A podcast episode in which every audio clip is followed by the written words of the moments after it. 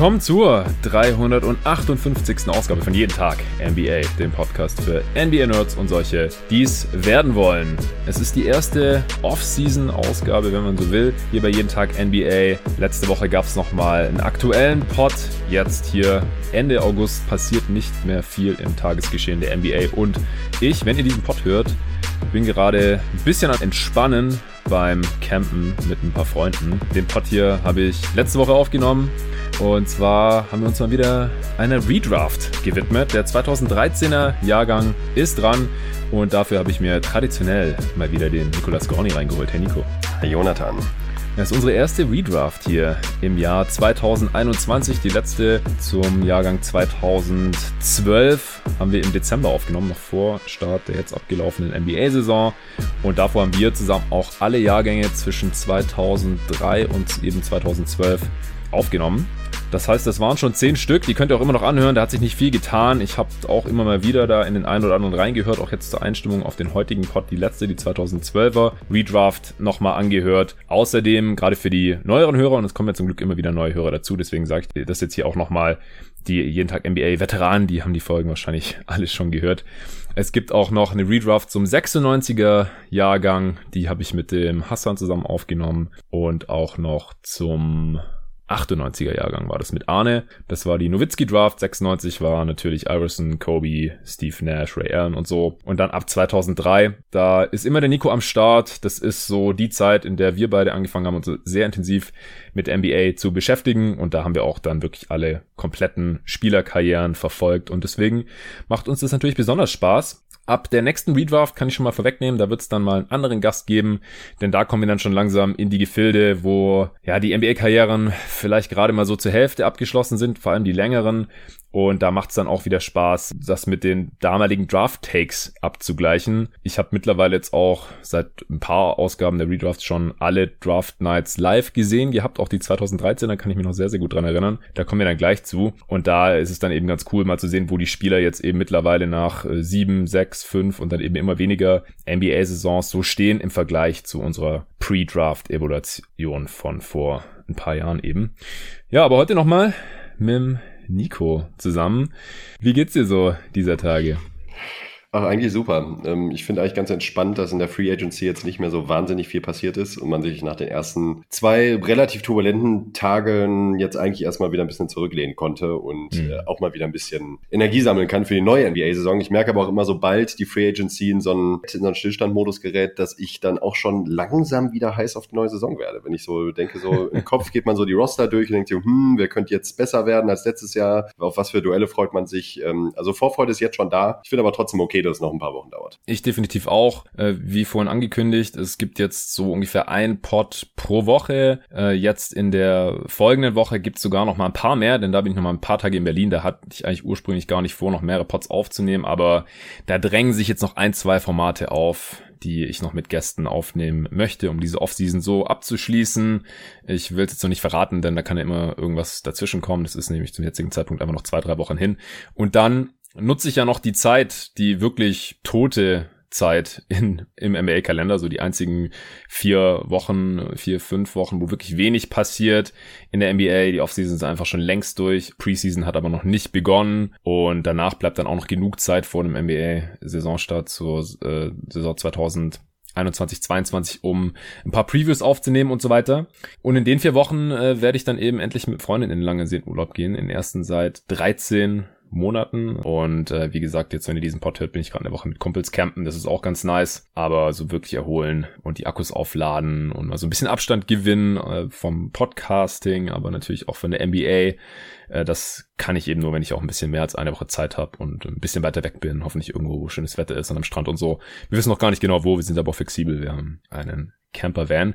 Ja, und zur Offseason da äh, wurde ja in der letzten Folge, wenn ihr diesen Pod hört, auch nochmal final drüber gesprochen, auch ein bisschen über die Summer League. Aber wir beide hatten ja auch schon die Möglichkeit, hier Fragen zur Offseason zu beantworten.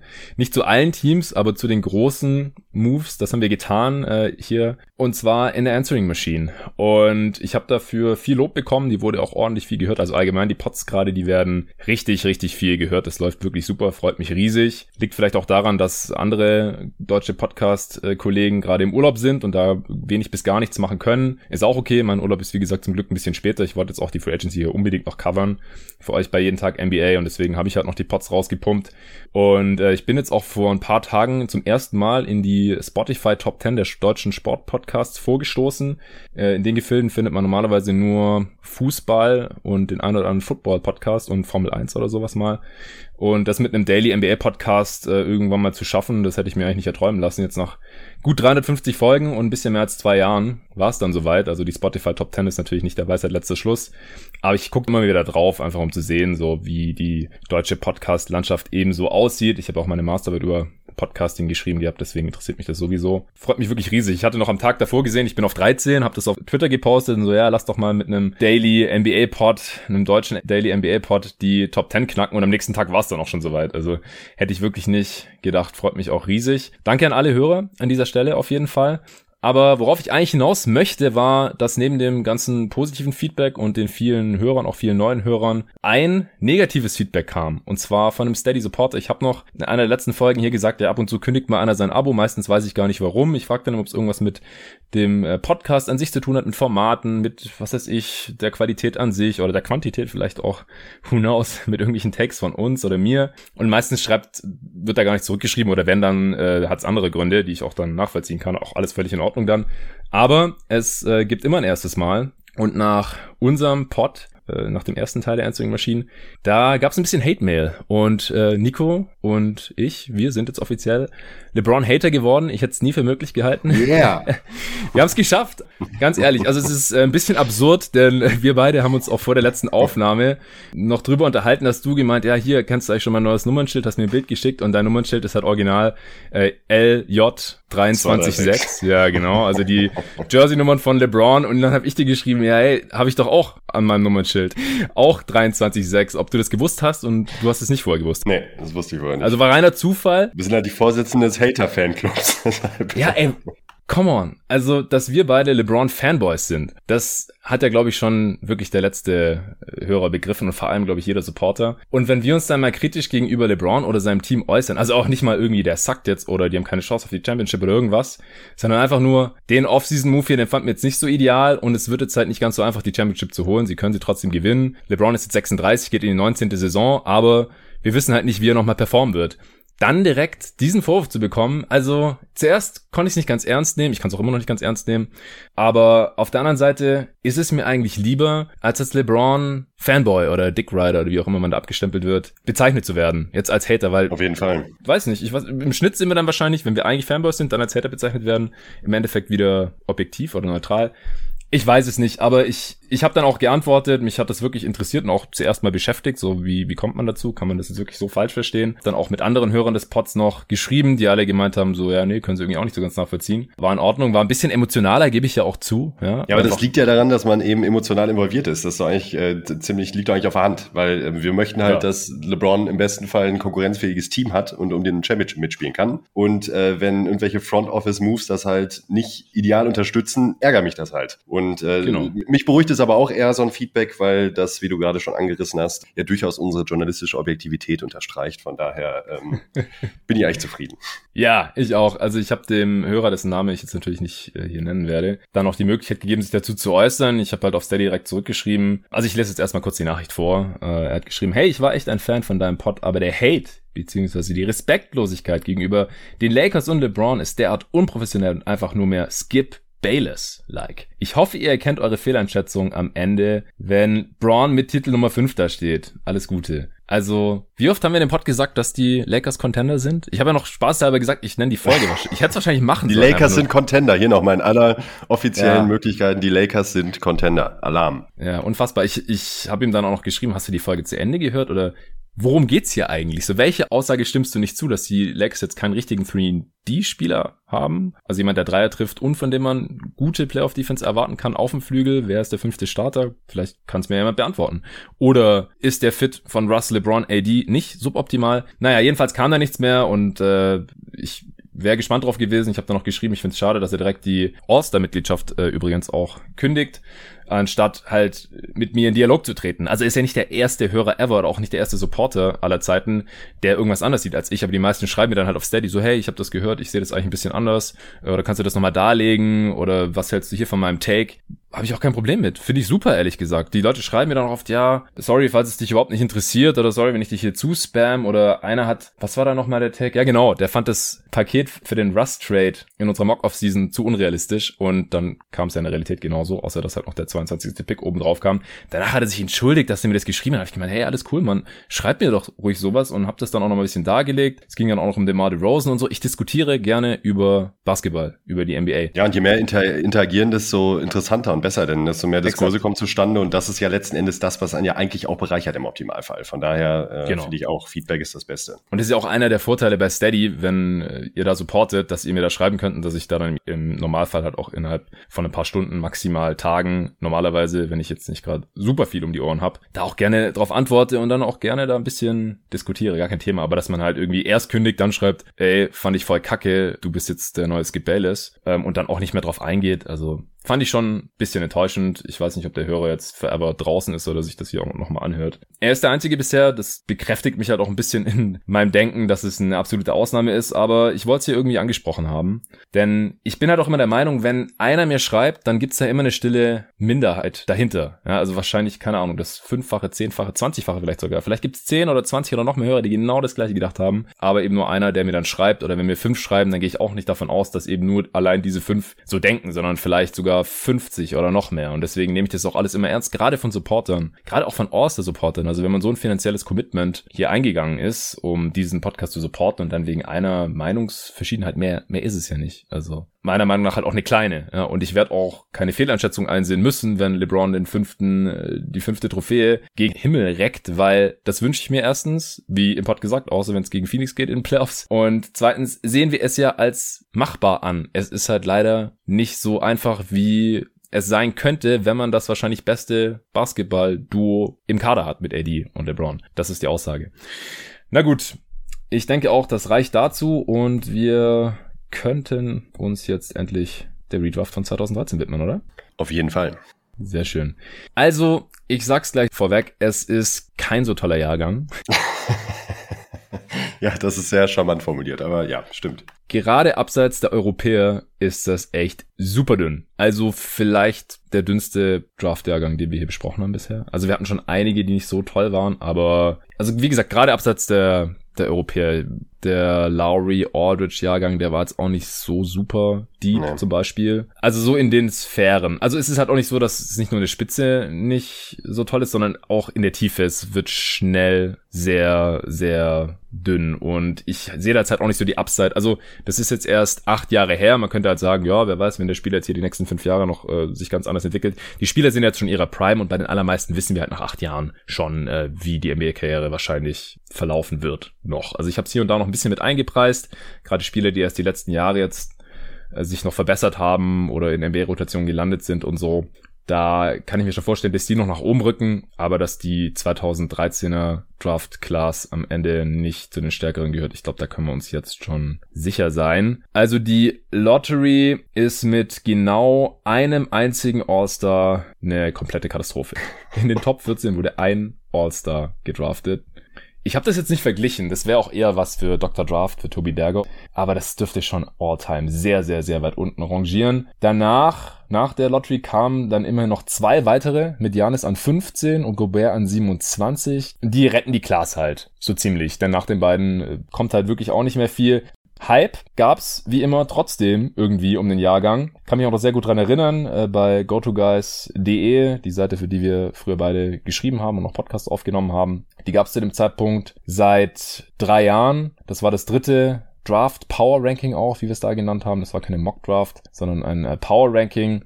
2011 war das erste, haben wir auch immer wieder erwähnt bei der Redraft von 2011 mit Kyrie Irving und so, 2012 mit Anthony Davis und so weiter und jetzt dann eben hier 2013. Und da habe ich auch das einzige Draft-Profil äh, meiner Karriere bei GoToGuys.de geschrieben. Ich habe mich ja sonst immer auf die NBA beschränkt, aber ich war zu dem Zeitpunkt eben an der University of Miami, habe da studiert und äh, konnte eben sehr viel College Basketball vor Ort auch schauen und konnte mir deswegen Shane Larkin auch genau anschauen. Der ist auch auf dem Draftboard gelandet und wie gesagt, ich habe so empfunden, als gäbe es trotzdem ziemlich viel Hype um diese Class, aber das kann halt auch sein, dass mir nur so vorkam, weil ich halt damals in den USA gelebt habe und ständig irgendwo die Hype Machine ESPN nebenher lief und denen ist ja dann egal, äh, wo jetzt Alltime diese Prospects rangieren, so da hört man dann trotzdem ständig die Namen. Nerns Noel, Shabazz Mohammed war schon ein Jahr vorher galt er als Draft äh, Top Prospect, Ben McLemore und so weiter und so fort. Das waren schon Namen, die man seit langem kannte, nur leider wurde aus keinem von denen ein Star, geschweige denn ein dauerhafter Starter, ehrlich gesagt.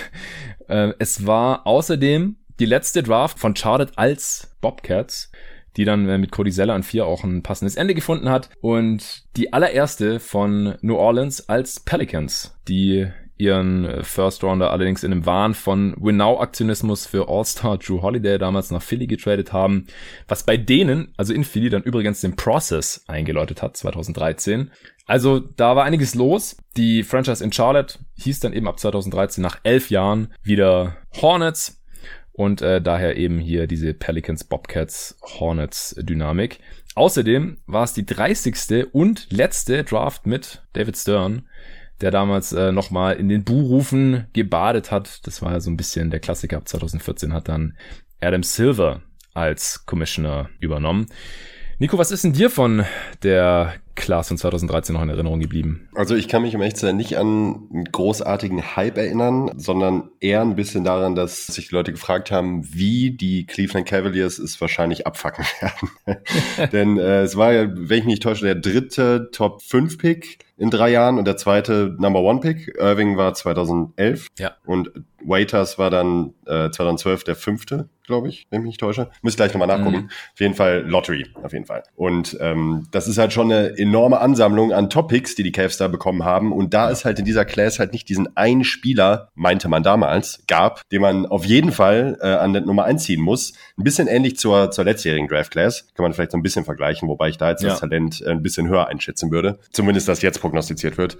War das halt so das Ding, dass alle gedacht haben, wen nehmen die Cavaliers? Und man hat dann super viel von den ähm, Combines mitbekommen und von den Workouts. Hat immer gedacht, ja, der, der Spieler ist jetzt gerade in Front und äh, das ist eigentlich das, so, woran ich mich erinnere. Und als dann Anthony Bennett gezogen wurde, war die Ernüchterung halt groß. Da haben sich alle gefragt, okay, gut, dass es dann so katastrophal werden würde, also wirklich ein waschechter Bast vom Allerfeinsten, ja. hätte man dann auch nicht kommen sehen. Man stellte sich mal vor, die Cleveland Cavaliers hätten es geschafft, sich in drei Jahren irgendwie mit Kyrie Irving, äh, ich weiß nicht, wen sie an fünf noch hätten bekommen können, in der 2012er müssen wir nochmal nachgucken, und eben Janis äh, wieder aufzustellen, nachdem LeBron das Team verlassen hat. Das wäre schon nicht schlecht gewesen, die Möglichkeiten wären da gewesen. Aber hey, Anthony Bennett und Dion Waiters tun es halt auch.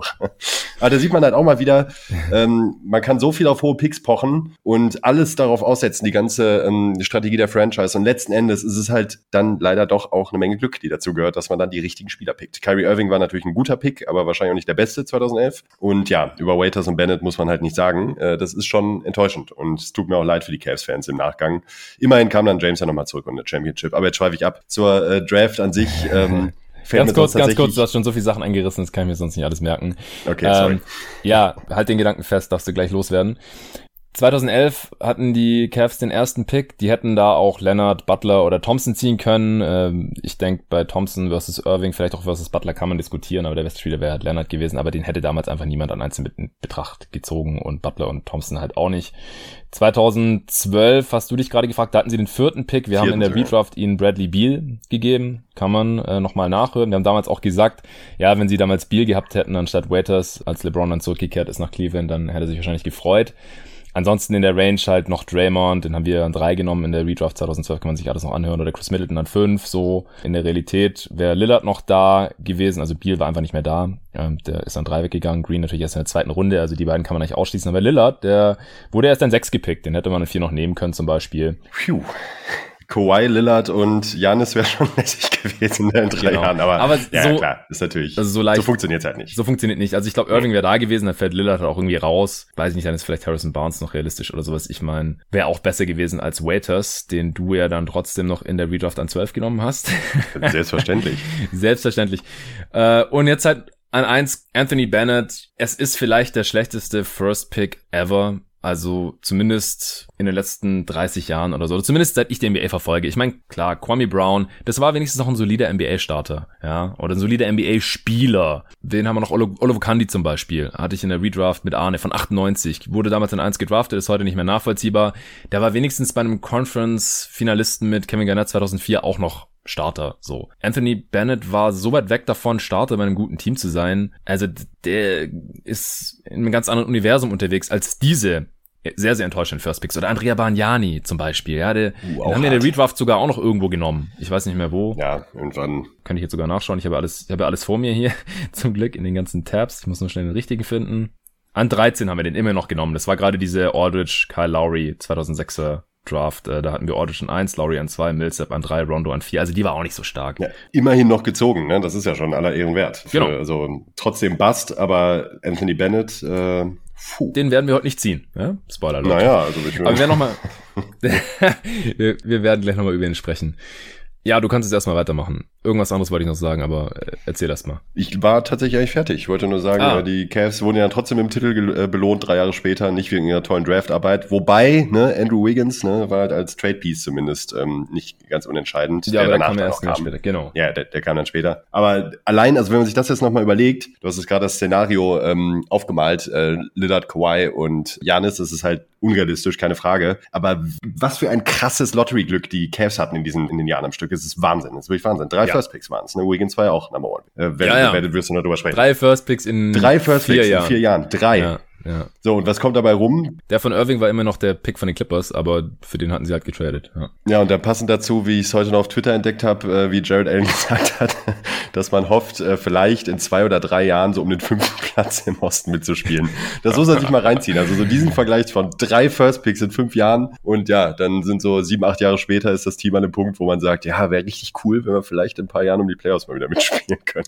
Das ist hart. Das ja. äh, NBA-Geschäft ist einfach hart. Und ich meine, der Fakt, dass LeBron zurück zurückgekehrt ist. Im Endeffekt, das ist ja auch nur der Grund, warum einer dieser First Picks nicht mehr da spielt. Aus Bennett wurde einfach nichts. Irving wollte irgendwann weg. Kann man jetzt vielleicht irgendwie auf LeBron schieben, weil er irgendwie mal sein eigenes Team haben wollte. Hat dann in Boston nicht ganz so gut funktioniert und jetzt in Brooklyn hat er wieder nicht sein eigenes Team. Nicht mal ansatzweise hinter Harden und Durant ist ja da eindeutig einzuordnen. Und Wiggins musste man halt in Anführungsstrichen dann gegen Love traden, weil LeBron halt nicht mit einem Rookie um die Championship zocken wollte. Also ich habe die Draft Night noch äh, sehr gut in Erinnerung, wie gesagt, auch weil es die einzige meines Lebens war, die ich nicht mitten in der Nacht von Deutschland aus hier, sondern schön zur Primetime in meiner alten WG in Miami verfolgen konnte. Äh, vier Tage später ging es dann für mich auch nach einem Jahr drüben wieder zurück nach Good Old Germany.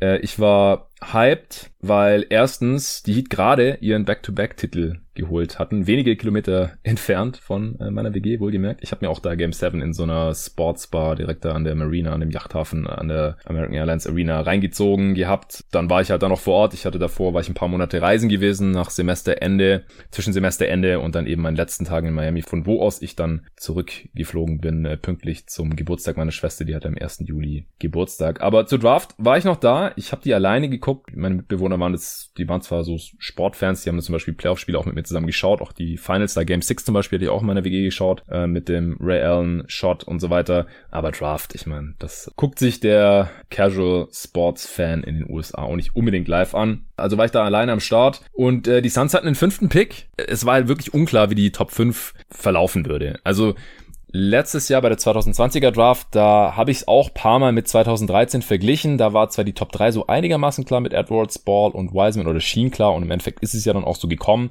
Aber die hatte schon so ein bisschen das Potenzial, dass keiner von den dreien vielleicht der beste Spieler dieser Class wird. Jetzt sieht Stand heute noch aus, als ob es relativ klar LaMelo Ball wird und dass James Wiseman relativ klar nichts in dieser Top 3 zu suchen hatte. Aber gegen 2013 war das halt ein Witz. Also man hatte ursprünglich gedacht, vor der College-Saison von Nerlens Noel und Shabazz Mohammed, dass die beiden eben zu den Top-Spielern gehören würden. Dann hat Noel am College einerseits ein bisschen enttäuscht, andererseits hat er sich am Knie verletzt. Ich glaube, es war ein Kreuzbandriss und konnte dann die Saison nicht zu Ende spielen. Kentucky hat nicht mal das Tournament gepackt und so. Das lief alles nicht so toll. Trotzdem wurde in der Draft Night noch viel davon gesprochen, dass er der potenzielle First Pick ist und bei jedem Pick wurde sein Gesicht eingeblendet, die Kamera wurde draufgehalten und dann Enttäuschung, er wurde nicht gepickt. Sechs Picks lang, bis er an sieben dann erlöst wurde. Also das war schon eine ziemlich große Story noch in der Draftnet, dass Nerds Noel als gehandelter First Pick eben bis an sieben abfällt. Ben McLemore, da sah es nicht wirklich besser aus. Der wurde nämlich auch so als Top 2, Top 3 Pick mindestens gehandelt und ist dann eben auch gefallen, zusammen mit Noel, wenn man so möchte. Äh, Noel bis an 6 und, und McLemore an 7, genau, sorry. Noel an äh, 6 dann zu den Pelicans äh, und dann aber zu den Sixers getradet und McLemore zu den Kangs, wohin auch sonst. Aber die beiden wie gesagt, damals, die galten als Top-Talente auch. Ich habe nochmal geschaut im Draft Power Ranking von GoToGuys.de. Noel wurde an 1 gerankt von Tobi und Dennis und Co. Und McLemore an 2 als athletischer Wing mit Wurf beides auch irgendwie nachvollziehbar. Man hat da damals irgendwie gehofft, dass Noel noch eher in Richtung AD gehen kann, der erst ein Jahr zuvor an eins wegging und eben auch von Kentucky kam als defensiv orientierter, sehr, sehr dünner Big Man. Aber die Entwicklung bei Noel, die kam dann eben nicht so, wie man sich erhofft hatte. Und den die Suns holen sollten an fünf, das war eben extrem unklar, weil sich da Mox und Boards 2013 extrem, also in wirklich ungekanntem Maße uneinig waren wer in der Top 5 gedraftet werden würde. Da, da gibt's ja auch so Vergleichsseiten, wo man dann sehen kann, wo die Spieler so rangieren, gerade To The Mean oder sowas. Die ganzen Boards und Mocks, die hatten verschiedenste Spieler auf 1 und dann natürlich auch in der restlichen Top 5. Deswegen war das eine sehr, sehr spannende Angelegenheit und ich dachte als Suns-Fan damals, einer von Noel, McLemore, Oladipo, Porter oder Len würde schon noch übrig sein. Die galten so als Top-Talente und am Ende waren sogar drei davon noch übrig absolutes Chaos wirklich in der Draft Night, hat extrem Bock gemacht. Auch berühmt ist ja Bill Simmons, wow, Reaktion bei ESPN, der damals live da im Panel saß, als die Cavs eben Anthony fucking Bennett gezogen haben. Ja, was noch witzig war, war als Noel gepickt wurde, da war noch nicht klar, dass der Pick von den Pelicans zu den Sixers getradet worden war. Und er hatte natürlich auch noch die Pelicans Cap auf und hatte gemeint, ja, yeah, it's gonna be a block party. Also mit Anthony Davis, wie gesagt, auch Kentucky Alum und Davis hatte als Rookie da ja schon überzeugt und zwar klar, dass er ein krasser Defender wird. Und Noel hat er am College auch über vier Blocks pro Spiel gemacht, glaube ich. Und äh, dann hat er eben gemeint, er schmeißt damit äh, Anthony Davis quasi jedes Spiel eine Blockparty in die fischen da jeden weg am eigenen Korb, aber dazu kam es natürlich nie, denn Noel wurde zu den Sixers getradet. Das Problem war einfach nur, dass die Spieler, die für McLemore und Noel in die Top 5 gerückt sind, eben auch nicht wirklich viel besser wurden. Mit Bennett hatte man immerhin den ersten kanadischen First Pick aller Zeiten und mit Olinik zum ersten Mal zwei Kanadier, also mit Olinik und Bennett, in der Lottery und mit Steven Adams den ersten Kiwi, der in der ersten Runde gepickt wurde. Also so ein bisschen History wurde geschrieben, wenn halt auch nicht durch die Qualität der Spieler. Äh, für neue Hörer, wir picken jetzt hier gleich. Wir haben uns auf die Lottery jetzt erstmal geeinigt, denn wie gesagt, danach wird es schnell dünn. Wenn wir dann noch Bock und Zeit haben, dann können wir vielleicht die 20 noch schnell voll machen äh, mit quasi so Honorable Mentions. Aber ich glaube, so viel müssen wir dann über die Spieler nicht mehr sprechen. Wir picken hier nach BPA abwechselnd. Ich hatte letztes Mal den First Pick, deswegen darf heute Nico anfangen für die Franchises, wie sie die Picks eben dann damals hatten im Endeffekt. Wir picken aber nach BPA, also nach dem besten Spieler über die Karriere bis hierhin. Und wie gesagt, ich habe jetzt ja auch noch einfließen lassen, dass die Spieler eben erst acht Jahre gespielt haben und man eben realistisch erwarten kann, dass die jetzt noch ein paar Jahre sich auf dem Niveau ungefähr halten können. Beim einen oder anderen, der jetzt erst in den letzten Jahren sich wirklich noch weiterentwickelt hat und in die Rolle reingespielt hat, die er jetzt eben inne hat, da habe ich noch so eine kleine Upside mit eingepreist. Bei anderen muss man vielleicht schon wieder die Downside mit einpreisen, die jetzt schon nachlassen, wenn sie damals schon ältere Rookies waren, sind jetzt vielleicht schon 30 oder 31 und lassen schon wieder langsam nach. Und dann kann man hier und da vielleicht noch so ein bisschen den Team Need berücksichtigen, aber das führt dann halt in den meisten Fällen schon zu weit und dann würden wir hier ewig und drei Tage über jeden einzelnen Pick diskutieren. Ja, aber die hatten ja doch schon den Spieler auf Shooting Guard. Ja, hätten sie ja traden können. Ja, aber für wen denn? Und dann Gegenwert und das ist dann alles ein bisschen zu sehr theoretisch. Deswegen picken wir einfach den Spieler, den wir, den wir an der Stelle für am wertvollsten oder nützlichsten, unabhängig vom restlichen Roster erachten. Ja, ich hab Bock. Wie gesagt, erste Redraft. Oh ja. Yeah. Dieses Jahr. Nicht die letzte Redraft dieser Offseason. Und ich habe mir auch nochmal den Pod reingezogen äh, von 2017, vier Jahre nach der 2013er Draft. Den haben damals Tobi Berger und Dennis Spillmann, unser ehemaliger Chef, noch zusammen aufgenommen. Das war die Abrechnung, also ein Aufarbeitungspot zur Class. Vier Jahre nach dem Draft Power Ranking, da haben wir das eben immer gemacht und geschaut, so, also normalerweise ich, aber in dem Fall dann halt nochmal Dennis, weil ich zu dem Zeitpunkt irgendwie im Preview Stress schon war, hat Dennis da erwähnt. Haben die ein bisschen drüber gesprochen, wieso sie da vier Jahre äh, daneben gelegen, gelegen waren, warum Janis durchs Raster gefallen ist und so weiter. Aber jetzt nochmal vier Jahre später hat sich hier und da tatsächlich nochmal ein bisschen was getan. Äh, das hat für mich auch nochmal schön gezeigt, dass man nach vier Jahren eben auch noch nicht so genau weiß, die, die Draft-Entscheidung ähm, damals ähm, immer noch nicht abschließend bewerten kann einfach. Aber jetzt nach acht Jahren, denke ich, äh, ist das schon relativ sinnvoll. Wir fangen an mit dem First Pick. Den hast du, Nico, wie gesagt, für die Cleveland Cavaliers. Die haben damals Anthony Bennett gedraftet. Der, ja, komm, lass da jetzt ganz kurz drüber sprechen, beziehungsweise nochmal seine Karriere zusammenfassen. Er hat 4,4 Punkte pro Spiel gemacht, 3,1 Rebounds, 0,5 Assists in 151 Spielen in vier Jahren. Das sind nicht mal 2000 Minuten insgesamt. Hat dabei keine 40 Prozent aus dem Feld geschossen, 26 Prozent seiner Dreier getroffen und 67 Prozent seiner Freiwürfe. Also 151 Spiele als First Pick. Das sagt That's eigentlich tough. schon fast alles. Ja, ey. Puh, ja, und er hat halt auch von Anfang an direkt enttäuscht bei Cleveland 13 Minuten pro Spiel gesehen. Ja. Als First Pick. Ja. Und dann nach Minnesota getradet, äh, mit Andrew Wiggins übrigens für Kevin Love. Da hat er schon, es war, war schon da nur noch ein Throw-In. War eigentlich schon klar, der Typ wird nichts mehr. Also vielleicht auch nochmal, wer den Spieletyp nicht so vor Augen hat, war ein 6'8 Forward, ja, so 250 Pfund ungefähr, sehr, sehr kräftig, wenn man so will, war aber eigentlich eher so ein bisschen, ja, nicht austrainiert, trotzdem ziemlich Tweener athletisch, so. ja, so ein Tweener zwischen drei, vier hätte man früher gesagt. Ich finde, vom Spielertyp wäre der eigentlich perfekt, also wenn der drei ein bisschen besser fallen würde und wenn er verteidigen hätte können, hätte der sehr gut in die moderne NBA auf die vier gepasst. cool, also wenn er gut gewesen wäre. Ja, wenn er einfach annähernd so gut gewesen wäre, wie man dachte, ey. Also mit Wurf und ja, bei GoToGuys.de wurde der auch an drei gebankt. Ja, also halt nur noch ja. im, im äh, Starter-Tier dann, nicht im All-Star-Tier wie Noel und McLemore, aber halt an drei. Vor Oladipo, Porter und, und anderen Spielern, die jetzt eine deutlich bessere Karriere hatten als Anthony Bennett. Ja, die Grundlagen waren halt da, ne? sehr roh, aber halt äh, die Grundlagen waren da. Es hat sich halt nur keine dieser Grundlagen leider entwickelt. Von daher ist halt äh, absoluter Worst Case, ja. ja. Nochmal 19 Spiele in der dritten Saison für Toronto. Ja, als Kanadier hat man sich da vielleicht irgendwas noch erhofft. Da hat er so gut wie gar nichts mehr gemacht, 1,5 Punkte pro Spiel. Und dann hat sich Brooklyn, als sie halt so mitten im tiefsten Rebuild waren, ohne eigene Picks, haben sie gedacht, hier kommt ehemaliger First Pick. Enttäuschte erst seit drei Jahren. Guck mal, was im vierten Jahr geht, dann mit 23. Ja, was ging? Fünf Punkte pro Spiel und ähm, ja, immer noch abgrundtief mies. Was hat er? 110 Offensivrating immerhin gehabt im vierten Jahr dann, aber über die Karriere 94 einfach da hat es an allen Ecken und Enden gefehlt. Ich wüsste jetzt nichts, was Anthony Bennett annähernd durchschnittlich gut gekonnt hätte. Nö, ja, ich nehme nicht Anthony Bennett an eins, ähm, sondern tu den Cleveland Cavaliers äh, den Gefallen und nehme den Griechen Yannis Antetokounmpo, der wahrscheinlich, du hast es mit, äh, mit Dr. Draft auch nochmal kurz in einem separaten Pod angesprochen, ähm, wie es eben zu dieser Entscheidung kommen kann und wie das Ganze äh, wissenschaftlich auch nachzuvollziehen ist. Äh, und da wart ihr euch auch relativ einig, dass es in der Form und in dem Ausmaß heute wahrscheinlich nicht mehr passieren würde, mhm. dass sich halt seitdem noch einiges getan hat. Kann ich nicht beurteilen, muss ich ganz ehrlich sagen, weiß ich nicht. Ja. Äh, aber es ist schon krass. Also ich glaube, in der Form, ein Spieler wie Janis, äh, du hast kurz davor gerade noch Kawhi genannt, äh, der auch echt tief gefallen ist. Und jetzt in dieser Draft haben wir mit dem, haben wir auch noch einen Spieler, den anderen Europäer, der auch sehr tief gefallen ist äh, für die Leistung, die er inzwischen bringt. Aber bei Janis ist es halt schon wirklich krass, weil so als All-Time Great, der halt ohne Wenn und Aber jetzt schon ist, so tief zu fallen, boah, krass. Und mit All-Time Great kann ich auch direkt zum nächsten Punkt übergehen. Also die Wahl war natürlich ganz klar auch absolut konkurrenzfrei. Ähm, ja wir hatten beim letzten Draft noch über Anthony Davis und Damian Lillard kurz diskutiert, wo ich auch immer gesagt habe, nee, ich,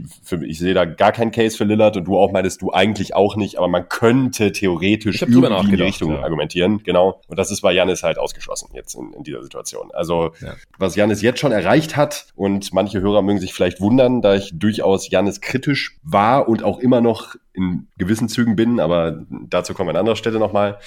Janis bringt ja das volle Paket mit. Was ich bei ihm mitunter am eindrucksvollsten finde, auch ganz losgelöst jetzt von seinen ähm, astronomisch guten Leistungen äh, in diesen Playoffs, äh, beziehungsweise zum Ende der Playoffs, ist seine Fähigkeit, einfach ein ultimativer Ironman zu sein. Also wenn man sich anguckt, mm. was der an Minuten und äh, generell, gut, Minuten ist wieder so ein ähm, Budenholzer-Ding, äh, da kann er nichts für, aber ähm, er ist halt ein absoluter Juggernaut. Also er stiefelt halt durch die Regular Season durch, legt da absolute Fabelzahlen auf. Äh, nicht zuletzt deshalb als zweimaliger Regular Season MVP auch gekrönt. Ähm, und ist dazu halt noch einer der besten, boah, wahrscheinlich drei, zwei Defender der Liga. So, und das ist halt ein verdammt, verdammt, verdammt schwer zu überbietendes Paket.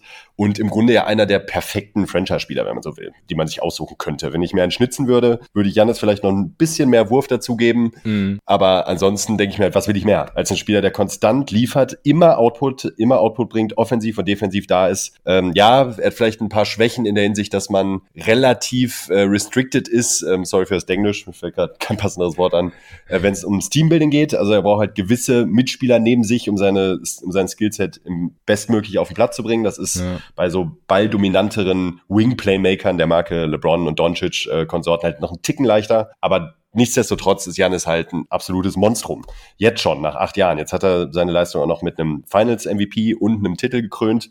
Das hat schon auch nochmal was geändert. Also finde ich auch, also diese, allein diese Game 6 Performance jetzt nochmal zum Ende gegen die Suns. Ja, man könnte argumentieren, dass Phoenix jetzt auch nicht die, der stärkste Gegner war, den man sich so vorstellen könnte. Hey. Ähm, und das ist da sicherlich nee, no hate, schon. no hate. Ja, ja, ich weiß. Und es auch vielleicht noch ein paar andere Teams in der Liga gibt, die Janis auch einen Ticken besser einschränken könnten, vielleicht physisch vor allen Dingen. Und da würde ich halt jetzt auch gerne in Zukunft dann nochmal sehen, wie er aussieht gegen so Teams. Äh, ob, ob sich das dann bestätigt oder ob sich nicht bestätigt. Ich denke, dass es sich bestätigen wird, vielleicht nicht in diesem Ausmaß, aber ja durchaus auch äh, mich auch noch mal ein paar Zweifel verlieren lassen. Trotzdem denke ich mir halt, er hat jetzt immer noch nicht gezeigt, dass er, äh, dass er sich in Crunch-Time-Situationen merklich verbessert hat, weil er einfach gar nicht die Gelegenheit dazu bekommen hat, weil die äh, Bugs oftmals zu gut waren. Ja, er hat auf jeden Fall Highlight-Plays gegen die Suns jetzt in den Finals, auch in der Crunch-Time, gar keine Frage. Trotzdem weiß ich halt nicht, ob er nach, ob er jetzt zu den Spielern gehört, den ich in den letzten zwei Minuten unbedingt den Ball in die Hand geben möchte, wenn ich unbedingt einen Punkt brauche. So, da gibt es vielleicht noch zwei, drei Spieler, die ich da vielleicht davor sehen würde. Aber vom Gesamtpaket, wie ich es eben schon angeschnitten habe, in Kombination eben mit dieser Defense,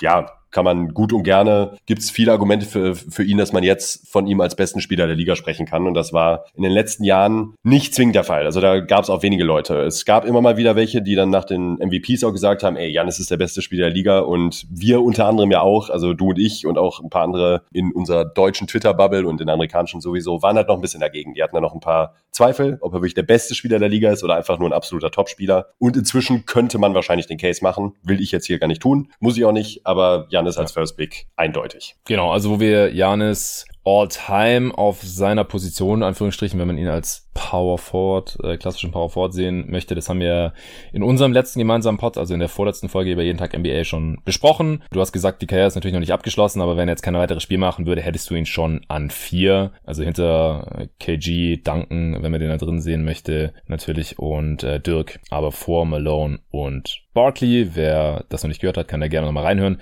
Und am Ende kann er gut und gerne da die Top 3 knacken, kann auch an KG vorbeiziehen, um im Endeffekt mehr gewonnen zu haben als Duncan. Da muss noch einiges passieren, aber er ist halt auch, ja, er ist acht Jahre in der Liga, ja. Der kann gut und gerne nochmal acht Jahre in der Liga sein. Er kam ja auch blutjung rein. Und warum wir ihn kritisch gesehen haben, war überhaupt nicht wegen seiner Regular Season oder wie er jetzt in der ersten Playoff-Runde gespielt hat, sondern wie es halt in den späteren Playoff-Runden dann aussah.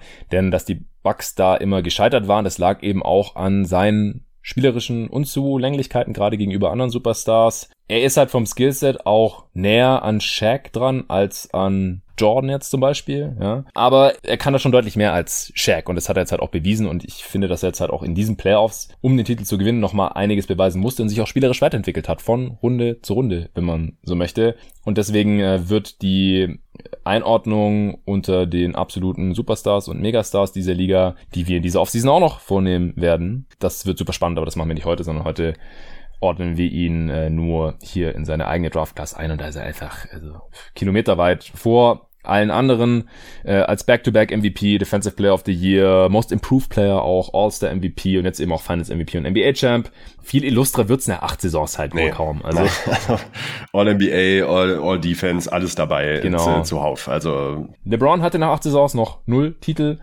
Und äh, wie das dann noch weitergeht, das bleibt abzuwarten. Aber er ist da schon auf einem sehr, sehr guten Pfad. Er funktioniert jetzt erwiesenermaßen als bester Spieler eines Contenders, auch weil er es halt musste. Und zwei so Borderline All-Star Creator im Halbfeld reichen halt anscheinend auch. Das war halt vorher noch nicht klar, ob da, ob es reicht, wenn man da einen Middleton neben ihm hat, äh, der auch eigentlich der einzige mit einem halbwegs verlässlichen Pull-Up-Game ist im, im, Kader der Bucks. Holiday ist da einfach äh, sehr, sehr streaky und Janis selber halt auch. Defensiv kann natürlich alles, Elite-Ringschutz, ist ein defensiver Playmaker, kann nicht nur switchen wie Anthony Davis und auch Butler man kann das Playoff-Spiel verteidigen. Das äh, haben wir jetzt ja auch gemeintlich gesehen in der ersten Runde. Und das haben wir auch schon in der letzten Redraft besprochen. So wie viele Bigs können das in der Liga heutzutage, einen gegnerischen Playmaking Wing ein ganzes Spiel lang verteidigen. Und All-Time haben wir das halt auch nicht gesehen, weil das halt früher auch einfach nicht gemacht wurde. Und jetzt haben wir mit Janis und Eddie halt insgesamt zwei, die es bewiesen haben. Die äh, Freiwurfquote bei ihm, das ist halt so ein bisschen sein Achillesferse jetzt auch noch gewesen in den Playoffs. Die habe ich aber ehrlich gesagt auch noch nicht ganz aufgegeben. Also, dass sich die wieder deutlich über 70 Prozent einpendelt. Gerade nach seiner Performance im letzten Finals-Spiel, wo er dann einfach mal locked in war und fast jeden Freiwurf getroffen hat. Und vom zweiten bis zum sechsten Jahr in der NBA, da hat er halt auch bei einer Sample Size von fast 2700 versuchten Freiwürfen 75% getroffen.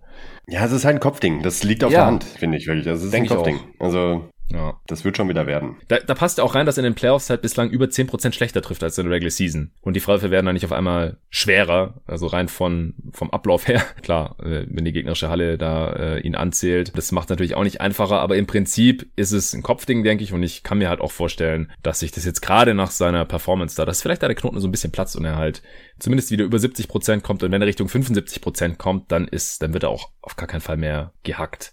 Insgesamt fand ich aber auch interessant, als ich mir das vorher nochmal angeschaut habe, performt er über die Karriere in den Playoffs besser. Also sowohl vom Output her als auch von der Effizienz, obwohl er seine Freiwürfe schlechter trifft. Also der, er war jetzt bisher auch kein Playoff-Versager oder sowas. Nur das Skillset, das mussten wir halt erst noch sehen, dass er als ganz klar bester Spieler eines Teams, dass es halt reicht, 16 Spiele in Playoffs zu gewinnen und vier Runden zu gewinnen. Das hat er jetzt. Ja, er war halt, bewiesen. war halt einfach leichter einzuschränken als andere Superstars, ja. aber da, da sprechen wir halt von nur von Superstars. Und das heißt auch nicht, dass er keiner war bis äh, zu diesem Titel, nur dass er auf aller, allerhöchstem Level ein paar Nachteile gegen ein paar andere Spieler hat. Also. Ja, also bei den Top 5 der Liga ist, entscheiden Nuancen und das war halt eine Nuance. Eben. Und das, das Fragezeichen, das hat er für mich jetzt halt weggewischt und äh, mehr will ich da jetzt auch noch nicht vorgreifen.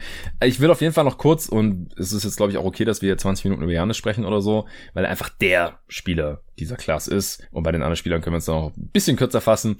Seine Story ist einfach unglaublich. Also er war mega dünn, als er in die Liga kam, da war so die Frage, ja, bleibt er jetzt so oder kann er sein Frame ein bisschen ausfüllen? Das ist ja oft die Frage jetzt auch wieder, was ich bei Brandon Boston oder Zaya Williams oder so, auch bei KD war das ja die Frage damals. Können die ein bisschen was draufpacken, weil sonst können die in dieser Liga halt nicht bestehen. Und bei Janis, ich habe äh, das vom Vogue Pod, so die Draft Story von Janis und da kamen halt nochmal Scouts zu Wort, Jonathan Givoni und äh, irgendwelche GMs, die ihn damals halt auch gescoutet haben und so. Und auch sein ehemaliger Agent in Griechenland.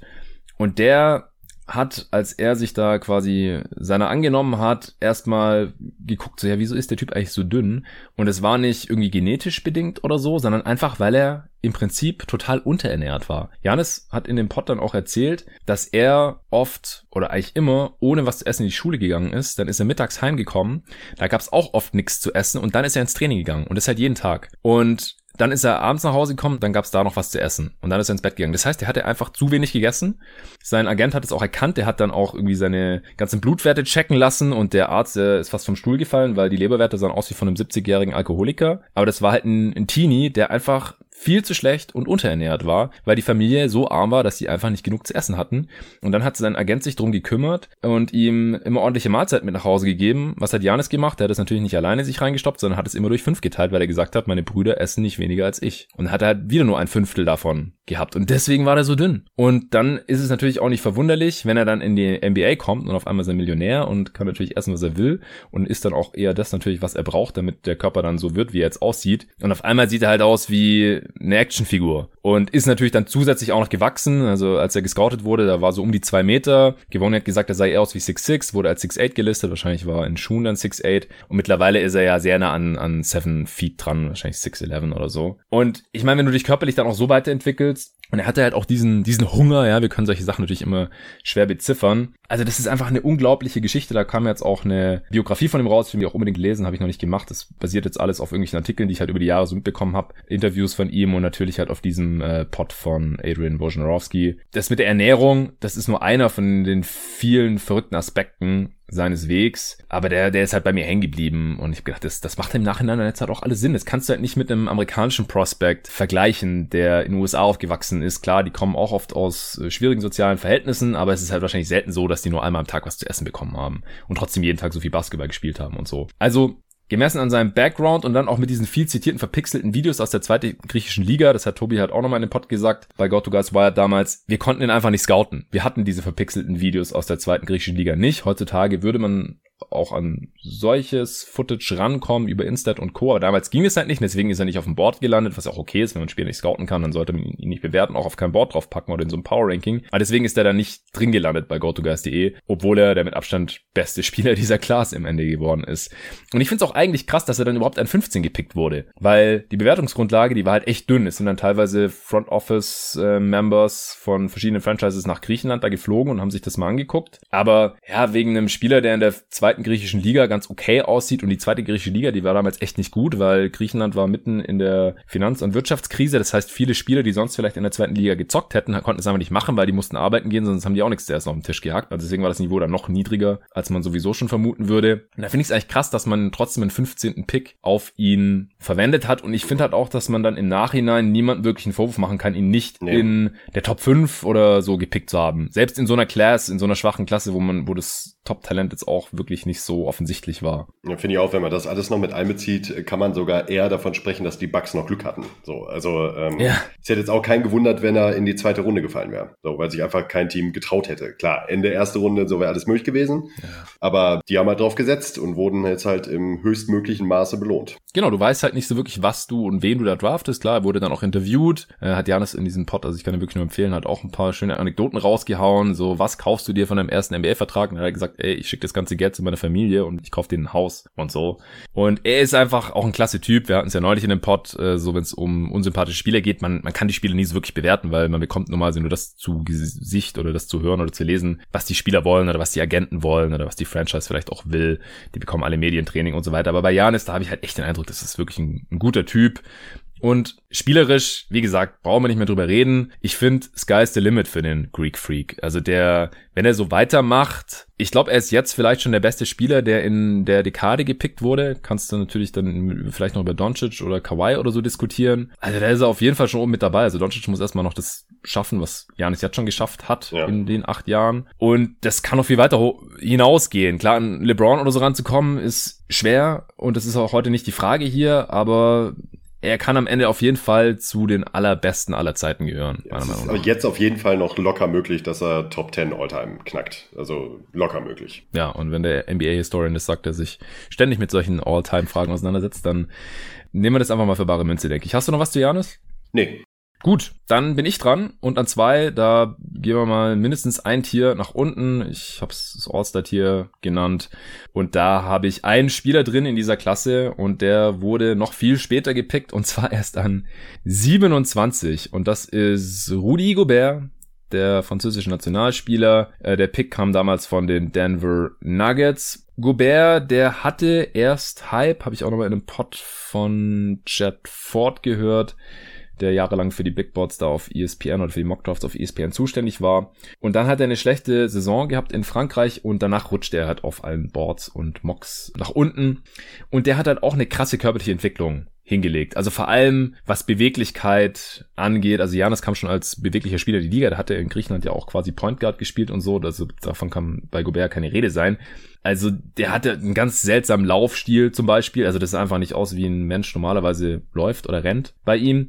Aber wenn sich jemand mit so langen Armen, also er hat ja immer noch die zweitlängste Wingspan der Liga, glaube ich, nach Mobamba oder somit die längste halt, mit so langen Armen und halt auch so langen Beinen, wenn sich so jemand dann richtig bewegen kann, dann kann er halt easy der beste Rim Protector der Liga werden. Und das ist halt das, was bei Rudi Gobert passiert ist. Äh, folgerichtig ist er dreimal Defensive Player of the Year schon geworden, fünfmal All Defensive Team, äh, viermal All NBA, witzigerweise doppelt so oft wie All-Star. Also nochmal zur Erinnerung, All-NBA gibt's nur 15 Spots und All-Stars gibt's 12 pro Conference.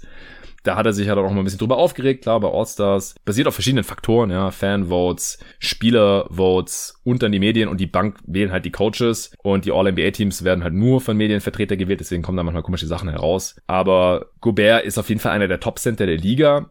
Wobei man das halt auf die Regular Season begrenzen muss. In den Playoffs, finde ich, sieht man halt immer wieder, dass er relativ schnell an seine Grenzen gerät, vor allem offensiv. Er ist einfach ein Rollman, jemand, der super viele Blocks stellt. Er ist dafür verantwortlich, dass Jazz Twitter sich mehr mit Screen Assists beschäftigt als jede andere Fanbase der gesamten Liga. Er ist ein vertikaler Spacer, muss natürlich dann auch so verhandelt, äh, verhandelt, behandelt werden, hat dann eine Gravity, dadurch werden die ganzen Shooter bei den Jazz offen, weil natürlich niemand einen freien Dank für Gobert abgeben möchte. Aber abseits von Danks wird es halt schnell eng bei ihm. Er hat wenig Touch um den Ring herum. Du willst ihm keine Post-Ups geben. Du kannst ihn easy mit kleineren Defendern verteidigen, weil er postet die nicht auf. Da kommt nichts Gutes bei raus normalerweise. Das wird einfach nicht gemacht. Er hat überhaupt keinen Wurf. Außerhalb der Zone ist überhaupt nicht gefährlich. Freiwurf geht so über die Karriere 63 Prozent. Mal ist er ein bisschen drüber, mal ein bisschen drunter. Da ist nicht wirklich eine Entwicklung zu erkennen. Also wirklich sehr, sehr konstant jetzt auch über die letzten drei Jahre um die 63 Prozent und das hat auch, wie gesagt, dann über die Karriere. Also ein super, super wertvoller Spieler. Für mich auch verdienter All-Star, verdienter All-NBA-Spieler sein Vertrag, sein Supermax finde ich zu krass, ehrlich gesagt, für so einen Spielertyp. Aber die Jazz hatten halt auch relativ begrenzte Möglichkeiten. Natürlich, ne? natürlich. Aber wenn man es im Vakuum betrachtet, so viel verdienen sollten, also ich habe kein Problem, Spielern einen Supermax zu geben, so absoluten Superstars, aber es müssen halt auch offensive Stars sein. Und offensiv ist Gobert halt ein Rollenspieler, ganz, ganz klar. Ja, ja. Das, äh, da kann er auch nichts für. Ne, muss man nee. Also er, halt kann, so. er, er, kann ja auch für, für den Deal wirklich nichts. Und ich finde an dieser Nein, Stelle auch nochmal wichtig nehmen. zu betonen, dass er als Regular Season Spieler halt wirklich wertvoll ist und auch in den Playoffs jetzt äh, nicht grundsätzlich unspielbar ist oder so. Weil das ist Nein. halt wirklich, das ist halt wirklich Schwachsinn. Er verliert und, an Wert. Ähm, man, er, er, verliert halt an Wert in den späteren Playoff, in den ja. späteren Playoff-Runden. So und das ist, äh, das macht ihn ja noch lange nicht zu einem Gurkenspieler. So, das ist halt immer, Nein. die Leute sind halt immer viel zu hart. Ähm, er wird trotzdem wahrscheinlich die erste Wahl, wenn ich jetzt an äh, einen Spieler denke, den ich jetzt ziehen müsste, um garantiert eine grundsolide Regular Season Defense aus Parkett zu kriegen. So, da wäre Gobert immer noch die erste Wahl bei mir, stand jetzt. So, wenn ich mhm. wüsste, aber man weiß natürlich, man kommt an die Playoffs und ja, das ist dann was anderes, aber es hat ja trotzdem großen Wert. Also das kann man ja nicht äh, es werden halt immerhin in der Regel auch 82 Regular Season Spiele gespielt und die sind halt nicht unwichtig. Du musst dich ja erstmal für die Playoffs qualifizieren und da ist so ein Rudi Gobert halt ein absolutes Brett in der Hinsicht. Und ja, gegen Smallball in den Playoffs kann er Probleme kriegen, aber es sind auch nicht alle Teams, die das so extrem ausnutzen können. Hat man mhm. jetzt auch in diesem Playoffs wieder gesehen. Das ist jetzt nicht so, als hätte jedes Team ein wahnsinnig gutes Smallball-Lineup. Ähm, gegen die Clippers sah er schlecht aus. Äh, aus unterschiedlichen Gründen, die du ja auch hier im Pod schon ähm, stellenweise wirklich intensiv beleuchtet hast, ja. möchte ich jetzt auch gar nicht nochmal aufgreifen. Aber ähm, er ist halt ein wirklich, wirklich guter Center. Nicht mehr, nicht weniger. Und äh, ihm fehlt halt das offensive Upside, um ihn nochmal ein Regal höher zu setzen und defensiv vielleicht noch einen Ticken mehr Mobilität, um halt eben in diese Kategorie der Elite-Playoff-Defender zu kommen. Und das ist halt ähm, nicht so viel, was da fehlt, eben zu einem absoluten Elite-Spieler. Und so ist halt einfach nur sehr gut. Genau, also ich, er ist meilenweit hinter Janis, also mit Janis als besten Spieler. Haben wir jetzt gesehen, kannst du die Championship holen mit Gobert als besten Spieler, wird das niemals passieren. Und ich bin mir halt auch nicht ganz sicher, also äh, ist auch nicht der wertvollste Spieler der Jazz, das ist Donovan Mitchell aus meiner Sicht sehr, sehr klar, einfach aufgrund des Skillsets, weil die offensive Creation ist einfach viel mehr wert, als der Anker einer Top Regular Season Defense zu sein, wenn man den Titel gewinnen möchte. Klar, wenn du einfach nur ein sehr gutes Regular Season Team sein möchtest, dann ist Gobert schon sehr, sehr, sehr wertvoll. Aber ich bin mir halt nicht ganz sicher, wenn du so viel Gehalt in einem Spielertyp wie Rudy Gobert bindest, dann ist es halt auch 29 und die Verlängerung, die setzt erst nächste Saison ein, wenn mich gerade nicht alles täuscht, kann ich dann mal nebenher checken du legst dich halt jetzt auf ein Ceiling fest, meiner Meinung nach. Und ich müsste jetzt halt auch erst nochmal sehen, dass ein Spieler mit, äh, dass ein Team mit so einem Spielertyp, mit, in so einer prominenten Rolle, weil du benchst den dann ja auch nicht einfach, solltest du wahrscheinlich in vielen Matchups auch nicht tun, weil die Alternative ist ja nicht besser als auch in den letzten Playoffs, dann kommt halt Favors rein. Und ansonsten hatten die halt niemanden. Und Gobert ist ein viel, viel besserer Spieler als Derek Favors. Und sie haben jetzt auch immer noch keinen äh, Small Ball Center im Team, by the way, das ist Rudy Gay auch nicht.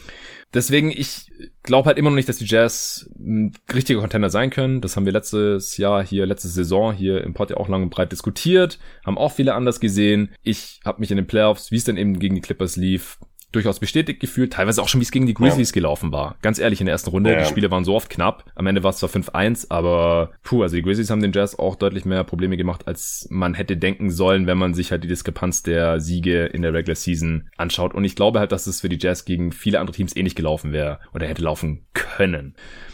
Wie dem auch sei, soll Rudi Gobert Spieler gar keinen Abbruch tun. Er ist für mich auch sehr, sehr klar der zweitbeste Spieler dieses Jahrgangs und deshalb als jemand, der an 27 gedraftet wurde, aller Ehren wert. Äh, für seine Work Ethic, sich da auch so weiterzuentwickeln, auch körperlich. Er ist äh, nicht der allerkräftigste Center, also er hat auch defensiv seine Probleme gegen Embiid oder so, aber ich meine, wie viele Embiids gibt's in dieser Liga? Den kann er so gut wie niemand. Und wer kann den verteidigen? Ja, eben, genau. Also, da ähm, ist er halt auch nicht der allerbeste Post-Defender, aber das ist auch nicht der wichtigste defensive Skill für Center heutzutage. Das ist halt die Team-Defense, die Rim Protection, die Pick-and-Roll-Defense. Er kann auch ein bisschen switchen, aber er ist einfach nicht so super mobil, dass er ständig an, den, an die Dreilinie rausrotieren kann und dann noch den Ring beschützen kann, wie es zwar auch sehr wenige, aber durchaus andere Defensivcenter dieser Liga können. Das in den Playoffs einfach ein bisschen wertvoller und offensiv, wie gesagt, da ist einfach nicht so super viel los. Ja. Er macht trotzdem die sechstmeisten Punkte pro Spiel in dieser Class mit 12,0. Spricht nicht für die Class. Nein, Janis ist der Einzige, der über 20 ist mit 20,9 über die Karriere.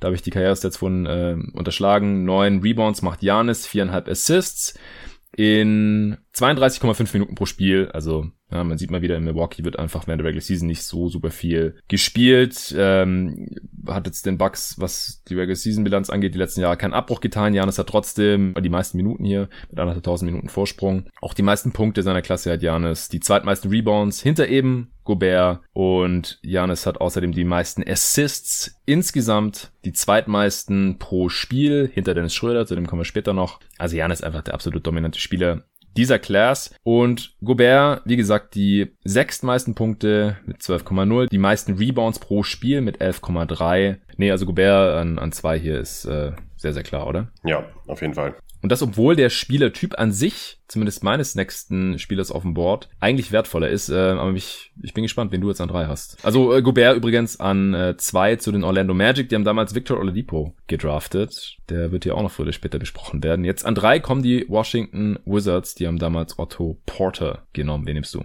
Ja, ich habe mich mit dem nächsten Pick, wir haben wieder für einen ganz anderen Spielertyp, äh, sowohl als Rudy Gobert als auch als Giannis Antetokounmpo entschieden. Und mhm. zwar habe ich einen scorenden Guard, muss man tatsächlich auch sagen, in dem Fall, äh, CJ McCullum gewählt. Auch das war für mhm. mich, äh, das äh, kann ich jetzt auch schon mal vorab sagen, der letzte Pick, der für mich glasklar war. So, also die ersten ja. drei waren für mich ziemlich in Stein gemeißelt. Also ich musste jetzt auch beim dritten nicht überlegen. Ich weiß nicht, wie es dir da ging, aber da war CJ für mich dann schon ziemlich klar. Also McCullum ja. ist halt also in anderen Spieler finde ich deutlich talentierter, aber der ist, hat leider Verletzungsprobleme. Ja, wollte ich auch gerade sagen. Der hat der hat's halt nicht gebracht. Von daher, äh, wir können ja nur das bewerten, was wir wissen. Ne? Von Richtig. daher. Ähm, ja, McCallum ist halt ein Scorender, immerhin überdurchschnittlich effizienter Guard, der halt abseits des Scorings halt auch eben nicht ganz so viel mitbringt. Also er hat, zeigt immer mhm. mal wieder Ansätze von sekundärem Playmaking und das sieht auch teilweise gar nicht so schlecht aus. Er kann für sich selber halt super Abschlüsse ähm, kreieren, ist auch ein, äh, in der Sicht einfach wirklich begnadet talentierter Spieler, das kann man nicht anders sagen. Also ich gucke ihm auch super gerne zu. Ähm, CJ McCallum ist einfach, macht Spaß als Basketballer, finde ich. Ähm, mhm. Er hat jetzt auch in dieser Saison vor seiner wirklich ärgerlichen und schlimmen Verletzung auch gezeigt, dass er tatsächlich den Dreier nicht nur treffen kann und sich selbst die Würfel kreiert, sondern auch in echt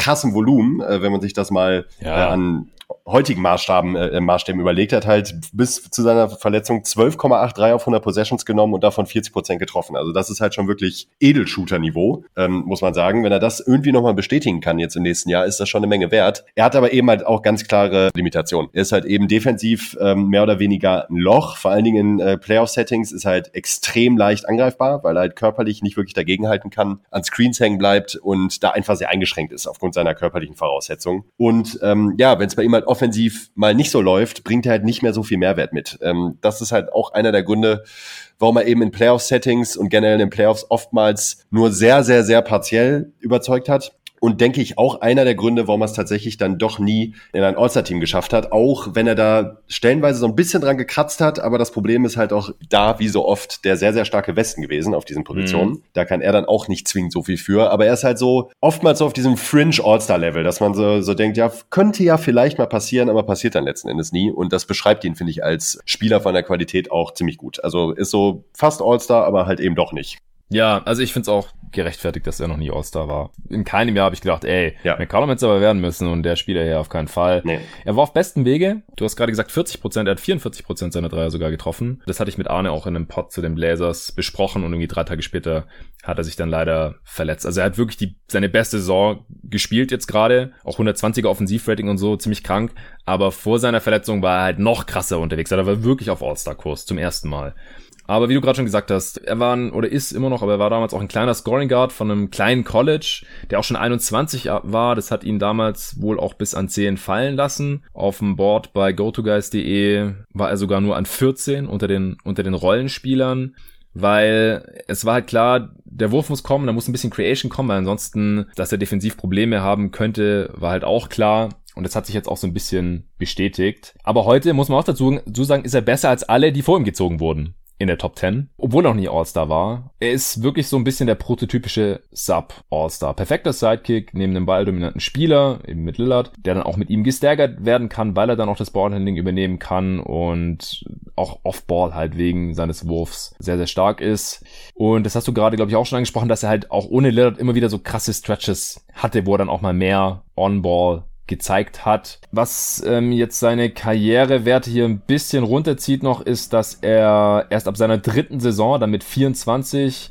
in eine größere Rolle gekommen ist in Portland, hat dann auch direkt über 20 Punkte pro Spiel rausgehauen, wurde auch Most Improved Player wie Janis. Also wir haben viele Most Improved Player hier in dieser Class. Es gibt noch mal einen. Am Anfang der Karriere war auch nicht so effizient, aber mittlerweile ist er klar der zweitbeste Scorer dieser Class hinter eben Janis mit 18,9 Punkten pro Spiel. Wenn er noch ein paar Saisons über 20 raushaut, dann wird er auch die 20 da noch knacken. Über die Karriere 3,3 Assists pro Spiel, haut jetzt niemanden um. Er trifft 39 Prozent seiner Dreier, wie gesagt, bei ziemlich hohem Volumen, vor allem jetzt zuletzt. Das war schon richtig krass. Also es ist auch ein sehr, sehr, sehr, sehr starker Shooter. Aber wie gesagt, das musste halt auch werden, weil ansonsten sind solche Spieletypen halt schnell nur noch Bankspieler oder halt Rollenspieler dann. Oder wenn sie da irgendwie zu streaky sind und defensiv echt super schlecht und Playmaking kommt auch nicht so wirklich, dann äh, sind sie halt auch schnell draußen aus der Liga. Also ich kann schon nachvollziehen, wieso er damals nicht so viel höher gezogen wurde. Aber ich habe ihn auch ganz klar hier an drei. Ich habe ihn auch noch meinem eigenen Tier hinter Gobert, aber vor allen anderen Spielern. Ja, bei den anderen gibt's halt immer ein größeres Manko oder die sind verletzungsgeplagt, haben nicht so viele Spiele oder Minuten abreißen oder können beides. wie McCollum oder beides sogar, genau. Ja. Also McCollum schon sehr, sehr klar der drittbeste Spieler. ja, fand ich auch. Ja, Washington hätte ihn damals wahrscheinlich niemals genommen, weil sie halt schon Wall und Beal hatten, da passt jetzt so ein McCollum wirklich nicht rein. Also Three-Guard-Lineups dann mit den drei Spielern einfach keine gute Idee, aber er ist halt so klar der BPA, dass wir ihn hier nehmen. So, an vier bin ich wieder dran. Zum Glück. Für ja, die- wobei mit dem vierten Pick hätte ich jetzt auch noch gut hinbekommen, aber danach wird's echt ultra schwer. Ja, genau. Also kommt jetzt ein bisschen drauf an, wie man da die Bewertungsgrundlage auslegt oder wie man das gewichtet. Aber für mich war es ein jetzt auch noch ziemlich klar. Für die Charlotte Bobcats damals, wie gesagt, zum letzten Mal, dem Cody Zeller genommen. Den Pick habe ich damals schon nicht verstanden. Der wurde eigentlich selten so weit oben gerankt. Es war halt relativ klar, dass das ein Rollenspieler-Big ist. Er ist einigermaßen athletisch. Vielleicht besprechen wir ihn nachher noch. Ihm wurde damals ein bisschen nachgesagt, dass vielleicht ein Wurf kommen könnte und er halt auf der 4 spielen kann und so. Das ist nicht passiert. Und ich äh, würde hier jederzeit die, wenn auch mittlerweile tragische, aber doch deutlich bessere Karriere von Victor Oladipo vorziehen an 4. Hm. Auch vor allen Ja. anderen. Hast du jemand anderen? Nee? Nee. Okay.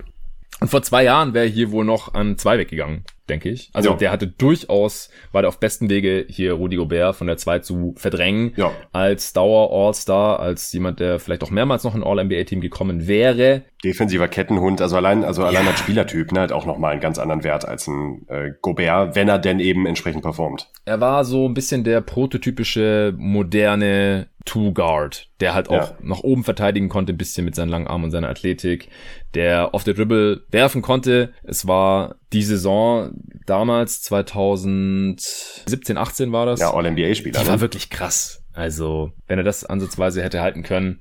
Aber dann kam halt der Patellasehnenriss im Januar 2019 und die Saison halt dann äh, gleich nochmal einer. Also, und dazwischen war er auch nicht mehr der Alte. Also, das ist wirklich sehr, Nee. sehr fraglich, wie er nochmal zurückkommt. Und das ist auch ein Grund, warum es 15 Spieler gibt in dieser Klasse, die mehr Spiele gemacht haben als Oladipo. Also, wenn hier jemand andere, wenn man hier jemand anderen an vier hat, dann kann ich das auf jeden Fall nachvollziehen. Oladipo kam damals relativ raw in die Liga, obwohl er sogar zwei Jahre am College gespielt hat in Indiana. Ich finde, dass er ja der vertretbarste Top 10 Pick ist an Nummer zwei zu Orlando, kann ich auch heute noch Mhm. nachvollziehen. War auch erstmal echt ineffizient und als primärer Ballhändler völlig überfordert damals bei den Magic und wurde dann eben auch nach drei Saisons zusammen mit dem elften Pick, mit dem dann Sabonis gezogen wurde und Ersan Ilyasova nach Oklahoma City gegen Serge Ibaka getradet. Also ziemlich krasses Paket eigentlich auch für Ibaka, der das dann noch nie wieder wert war. Klar, der wurde noch Champ bei den Raptors, aber für die Magic hat sich der Deal eigentlich überhaupt nicht ausgezahlt. Im Nachhinein wirklich mieser Deal. Die haben ja damals davon geträumt, hier ähm, mit den äh, beiden afrikanischen Bigs, Biombo und Ibaka, halt total die eigene Zone zu verriegeln und äh, beide echt ordentlich überbezahlt, beziehungsweise halt im, im Trade dann überbezahlt mit Oladipo unter anderem. Und trotzdem hat Oladipo dann eine vorzeitige Extension über 80 Millionen bekommen. Hat als Sidekick von Russ auch nicht besonders gut funktioniert, muss man sagen. Russ hat dann zwar den MVP-Titel gewonnen, aber Oladipo wurde wieder getradet, wieder mit Sabonis zusammen, witzigerweise nach Indiana gegen Paul George. War natürlich ein Trade, den die Thunder machen mussten. Und für Indiana hat sich der auch super ausgezahlt, denn dort bei den Pacers ist halt dann Oladipo komplett explodiert. All-NBA-Team, All-Defensive-Team, Most Improved Player, ja, nochmal einer. Und dann in den Playoffs auch noch fast LeBron rausgekegelt. Also wirklich die ganze Palette und ich war dann auch voll auf dem Hype-Train und hatte ihn in dem Jahr dann auch in meinen Top 10. Also damals haben wir auch schon Top 10 äh, Listen eingesammelt bei GoToGuys.de und dann im äh, Pod drüber gesprochen. Aber das bleibt halt bis heute leider eigentlich seine einzige wirklich gute Saison. Hat insgesamt die war halt sehr gut, aber ja, halt auch die einzige, ne? Ja. Ja, die, die war wirklich krass. Also auch die einzige, die, wo, wo er sowohl diesen Output hatte, als auch eben einigermaßen effizient war. Also Oladipo mhm. hatte schon immer so den Hang zum Ineffizienten, so ein bisschen. Also er hat über die Karriere ein Offensivrating von 103 jetzt, da haben es natürlich auch seine Stints in Miami, gut, es sind nur vier Spiele, Houston 20 Spiele, Indiana 9 Spiele diese Saison, also die 33 Spiele dieses Jahr haben nicht geholfen mit einem 100er Offensivrating. Die 19 ja, du hast ihn doch sogar als Least Valuable Player, glaube ich, äh, genannt, ne? In, ja, äh, in, in einer Pod. Also das spricht halt schon Bände, ne? Muss dir mal die Diskrepanz, muss man sich mal überlegen zwischen Fringe Top 10 Player und Least Valuable. Also das ist, äh, das ist schon krass. Und davor in den 19 Spielen nach seiner Verletzung noch für Indiana hat er ein 94er Offensivrating gehabt. Und davor darf man auch nicht vergessen, in den 36 Spielen bis zu seiner Verletzung hat er auch nur ein 104er Offensivrating gehabt. Also in der Saison 2017-18 hat er das einzige Mal ein Offensivrating gehabt, das besser als 106 war, nämlich 110. Das war damals noch überdurchschnittlich, mittlerweile wäre es Durchschnitt.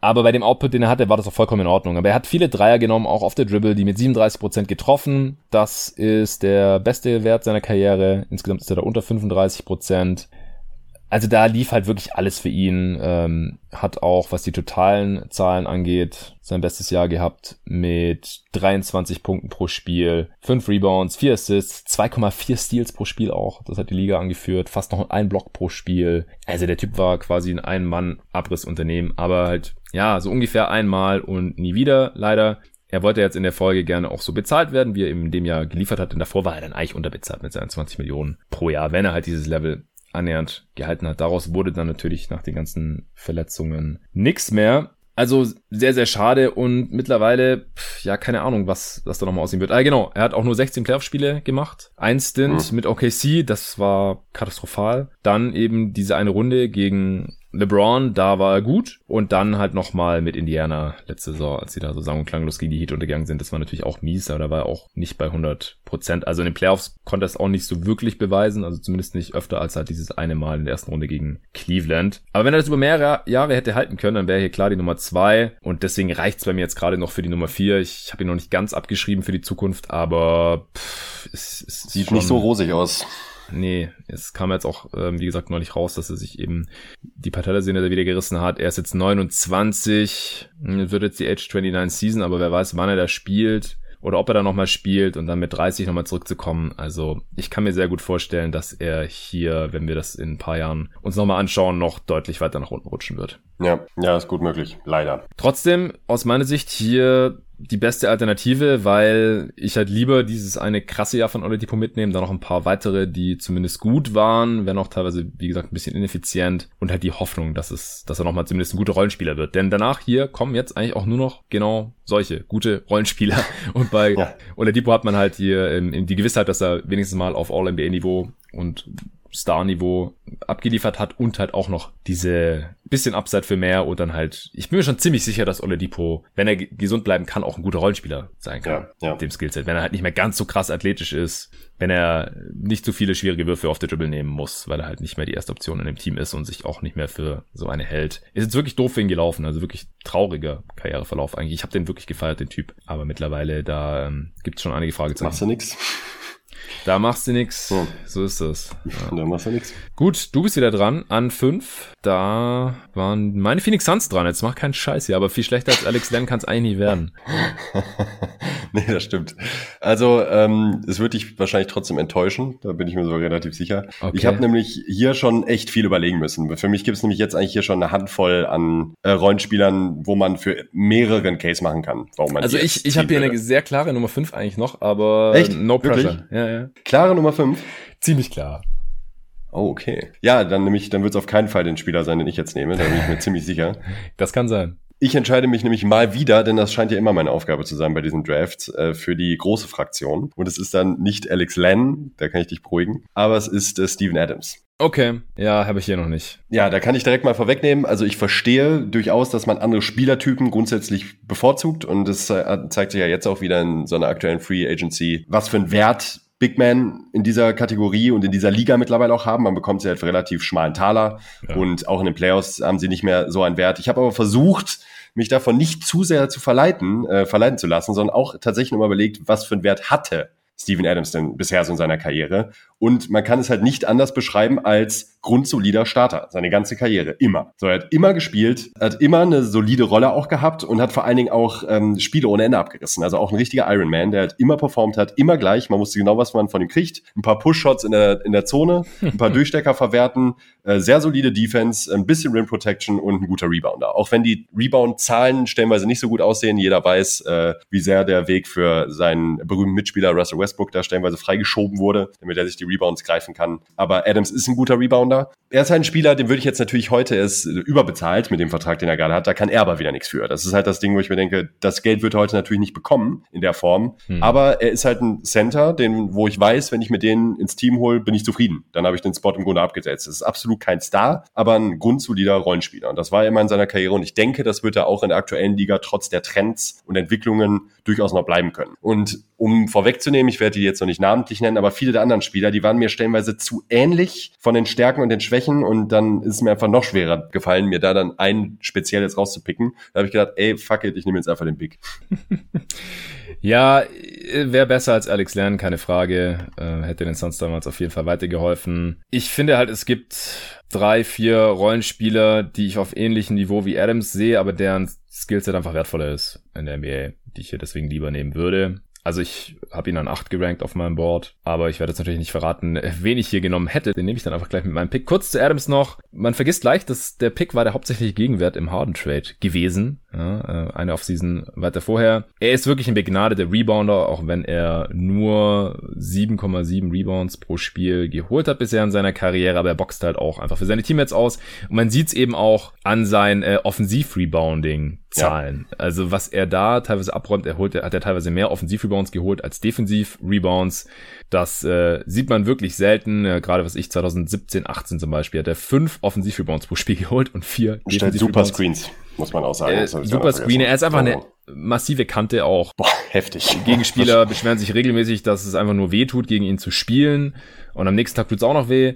Ist auch ein solider Defender, kein Elite-Defender, also auch weit weg von irgendwelchen All-Defensive-Teams oder so. Ich finde auch, dass er da schon ein bisschen nachgelassen hat, was Mobilität ja. angeht. Ja. Rim Protection auch angeht, weil er auch einfach nicht so der Leaper ist, nicht mehr. Also am Anfang seiner Karriere, da war auch noch mehr so ein vertikaler Spacer, hat öfter mal einen spektakulär auch reingestopft. Seine Blockzahlen gehen auch nach unten. Aber das ist ja oft so bei Spielern, gerade auch wenn sie dann smarter verteidigen und weniger faulen, dann gibt's natürlich, oder das heißt natürlich gibt's oft auch weniger Blocks. Ja, ich finde halt auch, also das, deshalb bin ich auch gespannt gleich auf deine Cases noch, dass ähm, er hat halt auch in den Playoffs gespielt und ja. wurde jetzt auch da nicht vom Feld gespielt, also war halt kein Problem und das ist halt bei also einem Spieler. Habe ich auch drüber nachgedacht, aber er war zum Beispiel nicht Teil der besten Thunder-Lineups, als nee, KD noch da war. Das war dann nämlich Ibaka, KD, ja. Robertson, Waiters, Westbrook. Also halt small. Ja, er hat halt keinen Wurf auch, ne? Das muss man natürlich genau. ganz klar sagen. Also er das hat halt gar keinen das Wurf. Ding. Das ist das Ding. Ja. Äh, also auch 55% Freiwurfquote ist halt problematisch, kann problematisch sein. Mit Freiwurf kann man theoretisch hacken. Ist ein sehr cooler Dude. Du hast gerade schon gesagt, er wird seinen Vertrag wohl nicht mehr wert sein, auch wenn er ihn erst letztes Jahr bekommen hat, äh, nach diesem unsäglichen Trade und Extend von den Pelicans. Hier im Pod auch schon x-mal auseinandergenommen. Und die äh, Pelicans haben ihn jetzt im Prinzip halt zu den Grizz gedumpt. Also das unterstreicht halt schon so ein bisschen den nicht so hohen Wert in der Liga heutzutage. Nicht mehr, nicht mehr. Ich möchte die Betonung auf nicht mehr legen. Ja, aber ey, Der ist, glaube ich, noch nicht mal 30, weil der war sehr jung bei der Draft. Ist auch damals vom GoToGuys.de Board gerutscht. Nee, 28 erst. Genau, also ja. ich finde es ein bisschen komisch, dass er da körperlich schon so ein bisschen abgebaut hat, aber es stimmt schon, also er ist ein Ironman, er ist selten verletzt. Er hat auf jeden Fall seinen Wert, er ist ein solider Big, aber ich kann mich auch noch erinnern, bei diesen Rookie-Extensions, ich glaube, er hat ungefähr denselben Deal bekommen wie Janis und Gobert, die haben alle so um die 100 Millionen bekommen und Janis ja, und Gobert waren das halt mehr als wert und bei Adams, ja, war das dann schon ein bisschen problematisch gegen Ende vom Deal und dann hat er gleich noch eine Extension bekommen von den Pelicans, also konnte ich echt nicht nachvollziehen. Wie gesagt, ich hätte jetzt noch ein paar andere Kandidaten auf dem Board, bevor ich zu Steven Adams komme, aber gerade wenn man sich überlegt, ja, wer wäre besser gewesen als Alex Len, dann äh, Steven Adams auf jeden Fall einer der Kandidaten. Ja. Aber du bist ja nicht nur LeBron-Hater, sondern auch Big Man-Hater, von daher wundert mich das auch nicht. ja, also ich habe ihn nur ein Tier unter. Nee, stimmt gar nicht. Ah ja, ich, ich, ich war sehr. Ich habe viele Tiers hier heute gemacht, fällt mir gerade auf. Weil ich die Reihenfolge, da bin ich, bin ich mir auch ziemlich sicher gewesen dieses Mal. Also ich hätte noch tatsächlich vier Spieler über ihm gehabt. Und den nächsten nehme ich jetzt auch denn ich bin wieder dran. An sechs zu den New Orleans Hornets zum letzten Mal. Damals, ich vorhin schon ein paar Mal, ein paar Mal Pelicans gesagt, aber es waren nochmal die Hornets. Die haben sich dann dazu entschieden, den Pick zu den Sixers zu traden für eben äh, Drew Holiday, der damals schon einmal All-Star gewesen war für die Sixers. Die Sixers haben damals ihr ja, Fringe Playoff Team da in der Eastern Conference einfach gnadenlos eingerissen und äh, haben so viele Picks wie möglich dabei versucht einzusacken. Und einer davon war eben dieser siebte Pick, wo dann eben wieder, äh, sechste Pick, ich sag immer siebter, ich weiß nicht wieso, wo dann eben dieser sechste Pick wieder erwarten ähm, noch Nerlens Noel eingebracht hat. Ich wollte gerade nochmal das äh, Trade-Paket nachschauen. Ah ja, die haben sogar zwei First-Rounder bekommen den äh, im folgenden Jahr auch noch. Damit haben die Sixers dann Alfred Payton gedraftet. Ja, ich nehme nicht Nerlens Noel, denn äh, ich hätte auch eher Steven Adams als Nerlens Noel jetzt genommen, aber den habe ich dann noch tiefer gerankt, logischerweise. Sondern ich nehme Spieler, der gar nicht gedraftet wurde damals. Hast du auch undrafted Spieler angeschaut? Ja, habe ich. Ich nehme Robert Covington. Ja, das, ja ich, hätte ich, also ich hätte mir denken können, war auch einer der Spieler.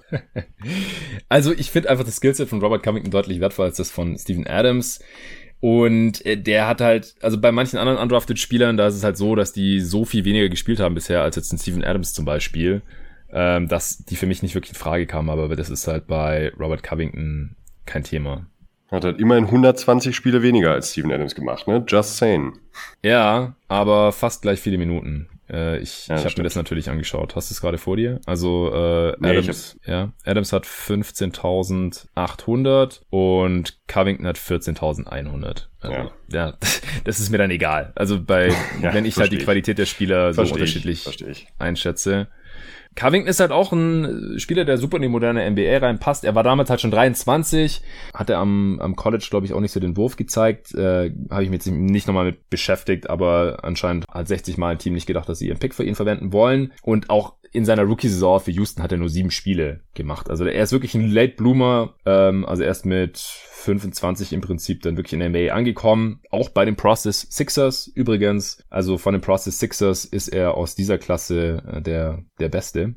Er kam von Tennessee State, ist übrigens die einzige staatliche historisch afroamerikanische Hochschule. Also dieses HBCU ist vielleicht dem einen oder anderen jetzt beim letzten All-Star Break äh, oder beim letzten All-Star Weekend untergekommen, als er bei der Skills Challenge mitmachen durfte. Das war der Grund, die wollten das da halt so ein bisschen ehren. Also die Process Sixers unter Hinky haben sich damals seiner angenommen und zu einem sehr wertvollen Rollenspieler ausgebildet. Also guter Schütze, jetzt nichts Verrücktes äh, off the dribble oder Movement oder sowas, aber kann das Feld auf jeden Fall breit machen und äh, ist eben ein, richtig geiler Help-Defender und defensiver Playmaker. Jetzt nicht so ein Lockdown, On-Ball, defensiver Stopper oder sowas. Das denken manche, weil man halt weiß, okay, Robert Cup ist ein guter Defender, aber äh, das ist einfach oft zu undifferenziert. Man sagt ja auch nicht, jemand ist ein guter Offensivspieler und dann denkt man, der kann da irgendwie alles, sondern da muss man eben differenzieren und so ist in Defense ja eigentlich auch. Da machen wir es uns im Pod hier oft auch zu einfach, zugegebenermaßen.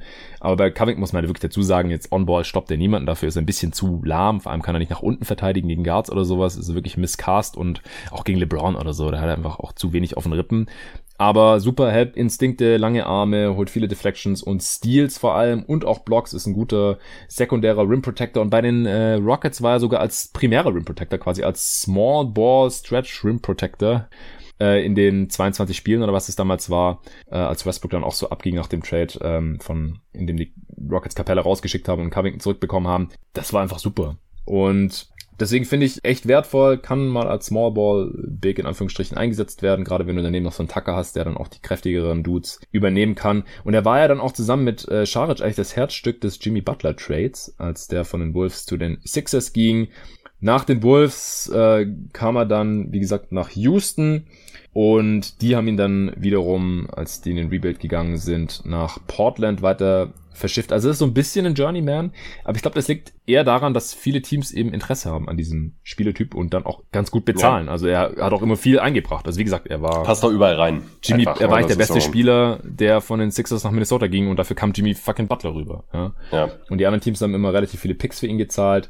Passt überall rein, genau. Er sollte sich offensiv auf seinen Dreier beschränken, ist aber ansonsten ziemlich effizient. Und was mir in den Playoffs auch aufgefallen ist, wenn er nicht auf dem Feld war, dann haben die Blazers richtig abgekackt. Natürlich gerade defensiv bringt es natürlich auch mit sich, wenn dein Backup Kamala Anthony ist. Aber wenn er auf dem Feld war, dann haben die Blazers in der Serie die Nuggets sogar ausgescored. Also nur wenn er saß, in Anführungsstrichen, haben äh, die Nuggets die Blazers äh, im Schnitt geschlagen. Das traf natürlich auch noch auf andere Spieler zu, auch auf Nokic und so. Da gibt's natürlich auch mehr Synergieeffekte, gerade bei so kleinen, bei so kleiner Sample Size, aber er hat halt nur On-Off von plus 37 in den Playoffs. Also das deutet halt zumindest mal so ein bisschen an, äh, was für ein wertvoller Spielertyp er ist. Und er ist halt von den ganzen Rollenspielern, die ich hier habe, so der, der mit am meisten gespielt hat und das wertvollste Skillset mitbringt. Und ich denke, das kann auch noch einige Jahre hier zeigen in der NBA. Ich würde ihn ganz gerne mal noch bei einem richtigen Contender spielen sehen und halt nicht nur in Portland oder so. Aber gut, für mich hat's gereicht an fünf. Ja, wäre mein nächster Pick gewesen und ähm, wenn ich jetzt so nochmal drüber nachdenke, hätte ich ihn, glaube ich, auch vor Adams genommen. Habe ich dich überzeugt? Du hast mich überzeugt. Das freut mich aber. Ja, mal sehen, ob ich es bei den anderen drei Spielen nicht vor Adams habe auch noch hinbekommen. aber ich kann mir schon vorstellen, dass du jetzt einen von denen nimmst. Ja, Covington ich habe ihn ja jetzt an sechs genommen. Ich weiß nicht, ob er an fünf den Suns so viel geholfen hätte damals. Also Trotzdem bezeichnend, dann, dass man so einen Spieler jetzt auch schon nimmt. Ne? Und selbst wenn man ja, die ja. Klasse Adams sieht. Ne? Also das ist... Äh ja, also das, äh, ich glaube, das brauchen wir jetzt nicht noch hundertmal sagen, dass die Klasse ein bisschen nee, dünn stimmt ist. Ja, und sechs damals, wie gesagt, zu den, entweder zu den Hornets noch da oder halt direkt zu den Sixers dann, halt statt Noel. Er war der bessere Process Sixer jetzt im Nachhinein. auch wenn er damals undrafted war. Also auch ein undrafted Spieler jetzt schon so hochzuziehen, das kommt nicht so oft vor. Bei Wes Matthews habe ich im Hinterkopf damit zum Beispiel auch mal gemacht, aber gibt's nicht so oft. An sieben, Sacramento Kings. Du bist ja da dran. Die haben damals Ben McLemore gedraftet. Fand ich nachvollziehbar. Wie gesagt, galt als Top drei, zwei, keine Ahnung, vier, fünf Talent auf jeden Fall und dann an sieben den zu nehmen, verstehe ich schon. Aber dass so ein Spieler dann gerade auch bei den Sacramento Kings in dem Entwicklungsumfeld nicht unbedingt einschlägt, das verwundert jetzt vor allem im Nachhinein auch nicht unbedingt. Wen nimmst du heute? Auch hier habe ich mich immer noch, immer noch schwer getan. Also weil, also ja, Brauchst du nee, jetzt auch nicht jedes Mal dazu sagen. Ich wollte auch gerade sagen, ich muss, ich muss es auch nicht jedes Mal sagen. Ich nehme einfach ähm, KCP, aka Cantivius Cardwell Pope. Ja, habe ich auch jetzt hier an sechs. Und ähm, ja, da sind die Argumente eigentlich relativ ähnlich wie für Robert Covington vom reinen Spielertyp her, auch wenn er ein bisschen andere Positionen bekleidet ähm, und auch mehr als On-Ball-Defender glänzt, wenn er ja. denn dann in der Defense glänzt. Er ist halt ein solider solider 3D-Wing. So, solide. Die Betonung liegt auf solide, weil er kann, er ist weder ein besonders guter Shooter noch ein besonders guter Defender, kann aber eben alles auf Rollenspieler-Contender-Niveau, wie man eben auch in der letzten Saison, zu der vorletzten Saison, ähm, für die Lakers dann gesehen hat, als drittbester Spieler neben LeBron James und Anthony Davis. Ähm, er muss verteidigt werden in der Dreierlinie. Das ändern jetzt auch nicht die fünf Spiele gegen die Suns in diesen Playoffs, wo er halt einfach gar nichts getroffen hat. Mhm. Äh, gibt's halt nun mal Cold Streaks. Und er war halt vorher auch in seiner Karriere jetzt nicht der Spieler. Es war, er war halt nie ein, wirklich ein, wirklicher Sharpshooter. So. Ähm, hat immer wieder Stretches gehabt, wo er gut getroffen hat. Und äh, vor allen Dingen jetzt dann eben auch stellenweise, wo es drauf ankam. Und er kann halt vor allen Dingen auch noch ein bisschen mehr. Also er kann vor allen Dingen äh, mhm mit dem, mit dem Ball ist es halt was anderes als ein ähm, Covington jetzt mal im Vergleich. Ähm, der kann den Ball, kann er doch ab und zu mal dribbeln und auch mal attackieren. So ist jetzt nicht Danny Green. Hm. Das, und das macht schon was aus. Also wenn man ihm die richtigen Möglichkeiten gibt, kann er sich auch selbst mal so ein bisschen Wurf kreieren. Das natürlich alles nicht auf gutem Niveau, aber er kann es halt so ja. äh, im, im Ansatz, sagen wir mal so. Und das ist schon was wert. Also es ist als Spielertyp für einen Contender durchaus wertvoll, wenn auch ein bisschen streaky, was das Shooting betrifft und auch ein bisschen inkonstant, was die Defense betrifft. Aber auf dem Level sind wir jetzt halt nun mal angekommen. Ja, denke ich auch. Also er wird ja oft als drittbeste Laker beim Titel hinter LeBron und AD bezeichnet. Ob das jetzt er war oder Rondo ist egal, aber allein, dass er da in Frage kommt, so, das zeigt ja schon ganz gut, wie wichtig er auch für dieses Meisterteam war. Und das ist halt noch nicht mal ein Jahr her. Ja? Und die, die Messlatte bei den Lakers, klar, die hängt da jetzt auch nicht so besonders hoch, weil einfach hinter den beiden jetzt nicht so super viel tolle Spieler noch kamen. Also einfach ein Haufen Rollenspieler, die ihre Rolle gut ausgefüllt haben. Und da gehört halt auch dazu, er hat ein Skillset, das einfach super wertvoll ist als Point-of-Attack-Defender, als On-Ball-Defender. Er kann kleinere Guards und schnellere Guards verteidigen. Da ist er shifty genug für große Wings. Kann er seine Probleme haben, einfach weil er nicht so kräftig ist.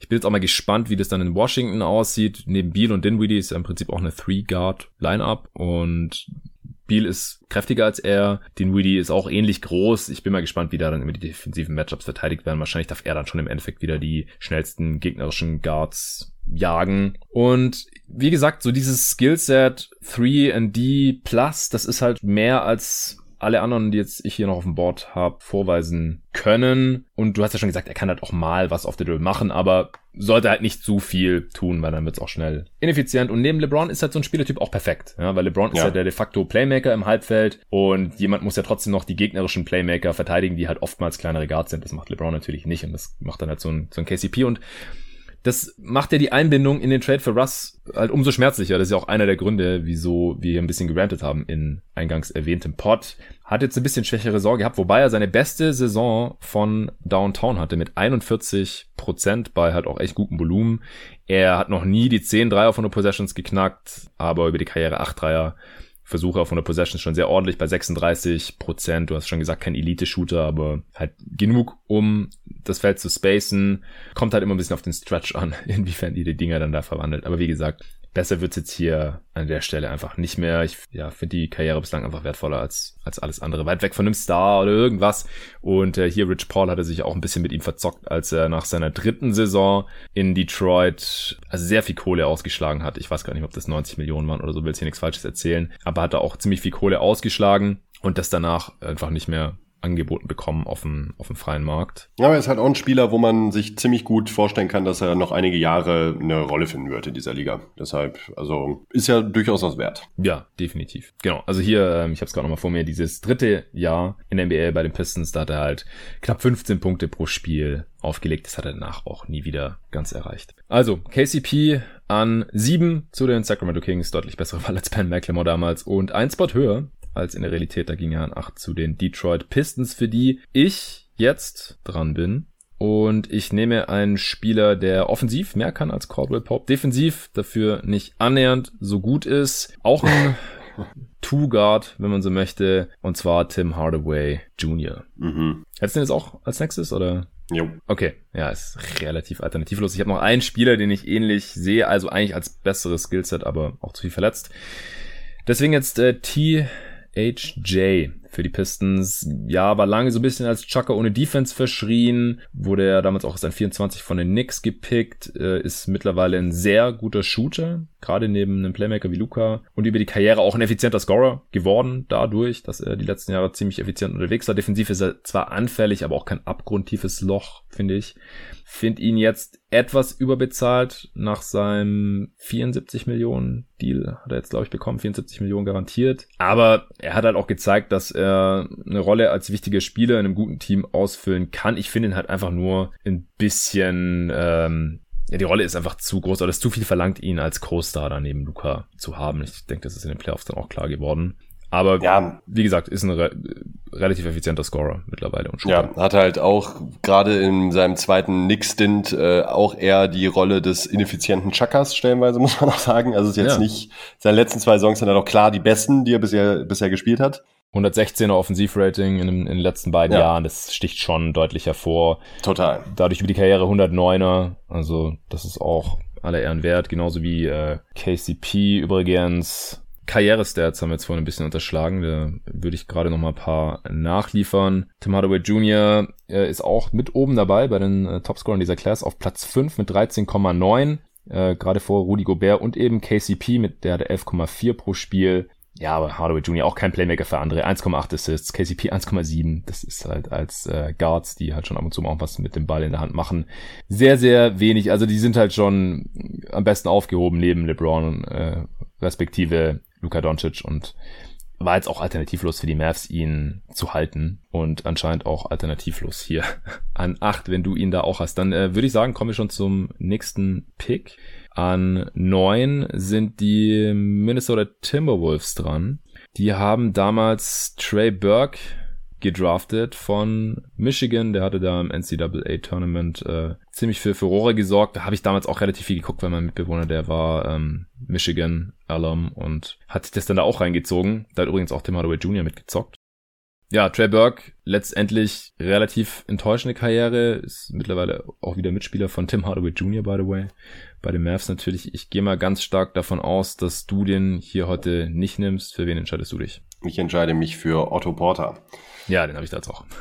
der halt aus anderen Gründen, aber ähnlich wie Oladipo, natürlich nie diesen Peak äh, erreicht hat, wie Oladipo, aber halt eben auch wirklich vielversprechende Ansätze gezeigt hat, dann auch einen echt richtig fetten Vertrag bekommen hat und seitdem halt äh, massiv mit Verletzungsproblemen zu kämpfen hat. Mhm. Und das ist halt schade, weil er vom reinen Skillset ja auch ein durchaus wertvoller Spieler ist in dieser Liga, ist ein okayer Verteidiger, kann was mit dem Ball anfangen, ein sehr solider Shooter, der halt nie wirklich einen hohen Volumen geworfen hat, aber wenn er geworfen hat, hat er halt getroffen und äh, knapp über sechs Dreier auf 100 Possessions ist halt absolut okay. Kann ein bisschen was mit dem Ball anfangen, ein bisschen Passing mitbringen und ist halt schon echt ein äh, wirklich solider ähm, 3D-Wing mit nicht ganz so toller D, aber halt absolut okayer D. Und äh, wer, wenn er fit ist, glaube ich auch echt ein begehrter Rollenspieler. Ja, den Pick übrigens damals, äh, die Wolves haben den weitergetradet zu den Utah Jazz gegen den 14. und 21. Pick.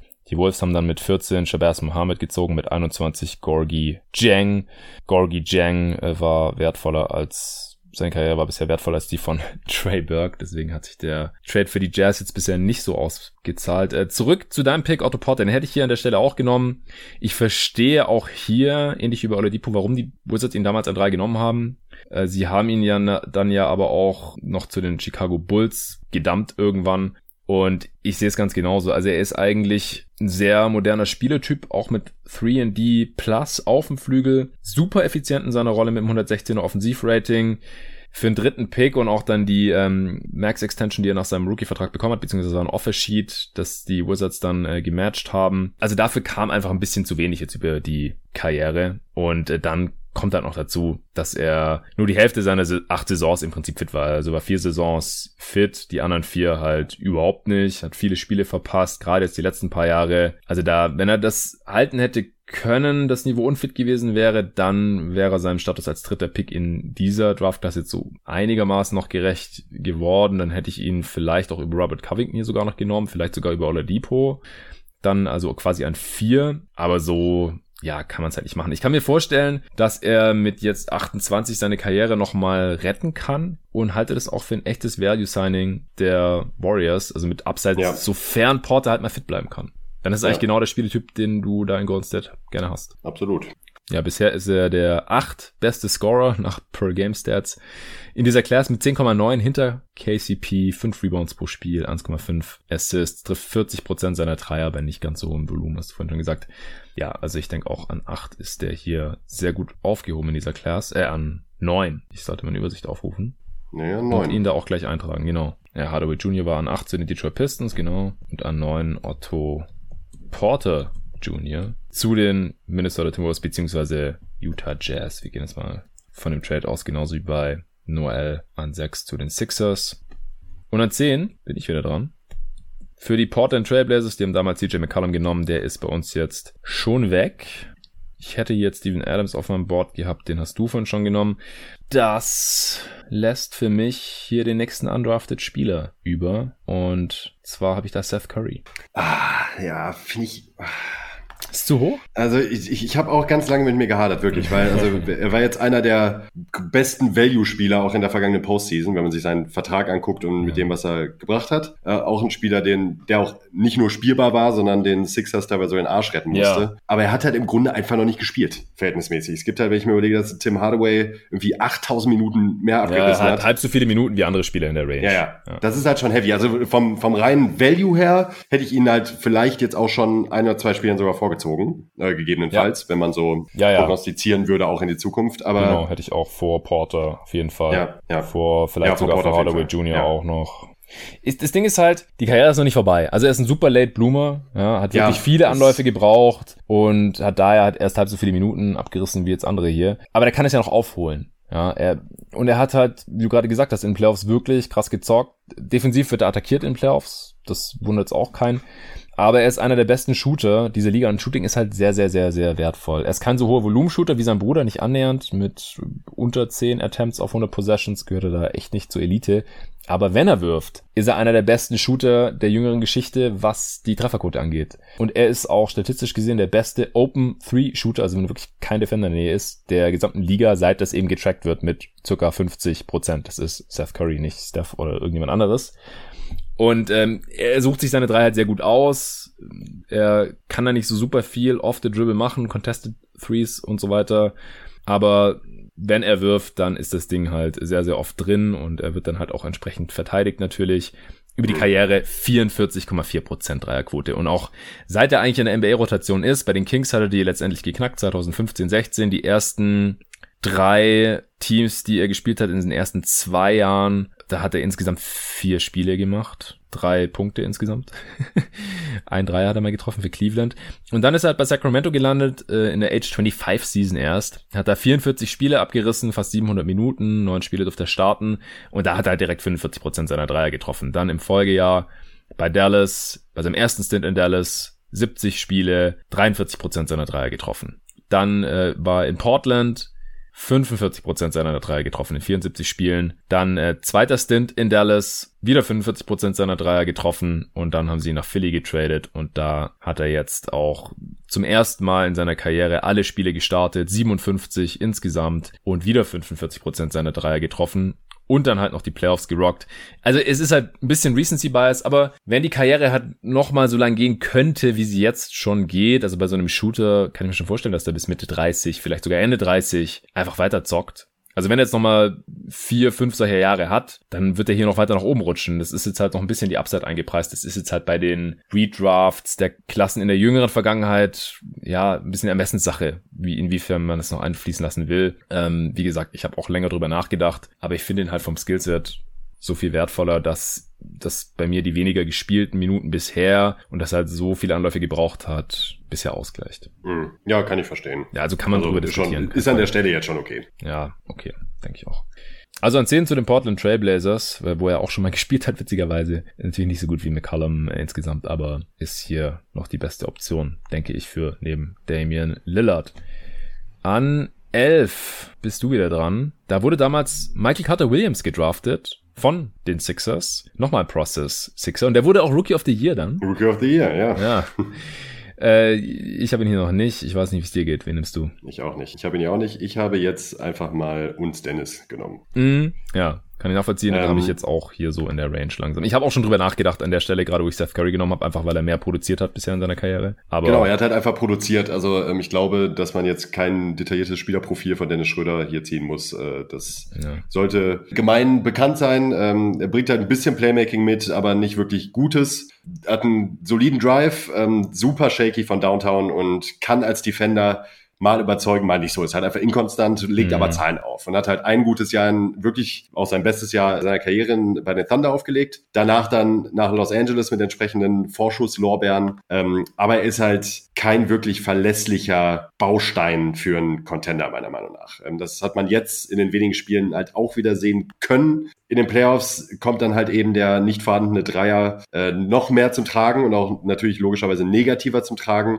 Und er ist halt einfach über seine Karriere hinweg einfach nicht effizient. Man muss so halt sagen, wie es ist. Also ein 103er Offensivrating ja. ist halt einfach nix. So, also das Beste war halt ein 108er, das ist immer noch Unterligaschnitt. Das war die eine gute Saison dann. Das war die eine gute Saison, genau. Er hat halt eine gute Playoff-Serie gespielt, in Atlanta damals noch, aber das war es halt eben auch. So, deshalb finde ich ihn an der Stelle jetzt eigentlich absolut okay. Ja, da in der einen guten Playoff-Serie, da hat er halt seine Dreier auch extrem outlier-mäßig getroffen. Ja. In sechs Spielen, ne, 43 Prozent, das äh, zieht halt die Effizienz nach oben. Insgesamt ist er in Playoffs halt auch bei einem 105er Offensiv-Rating. Ich, ich finde halt auch, also Guards, die halt on-ball nicht so super gut sind, aber off-ball schwer funktionieren, beziehungsweise im bestes Jahr hatte halt neben einem All-Timer wie Chris Paul und dann teilweise noch neben SGA, der diese Three-Guard-Lineups, also auch die Splits, wenn er ohne die beiden gespielt hat, da war er auch nicht gut in dem Jahr. Oder das Team war auch nicht gut, wenn er dann auf dem Feld stand, als Alleinunterhalter sozusagen.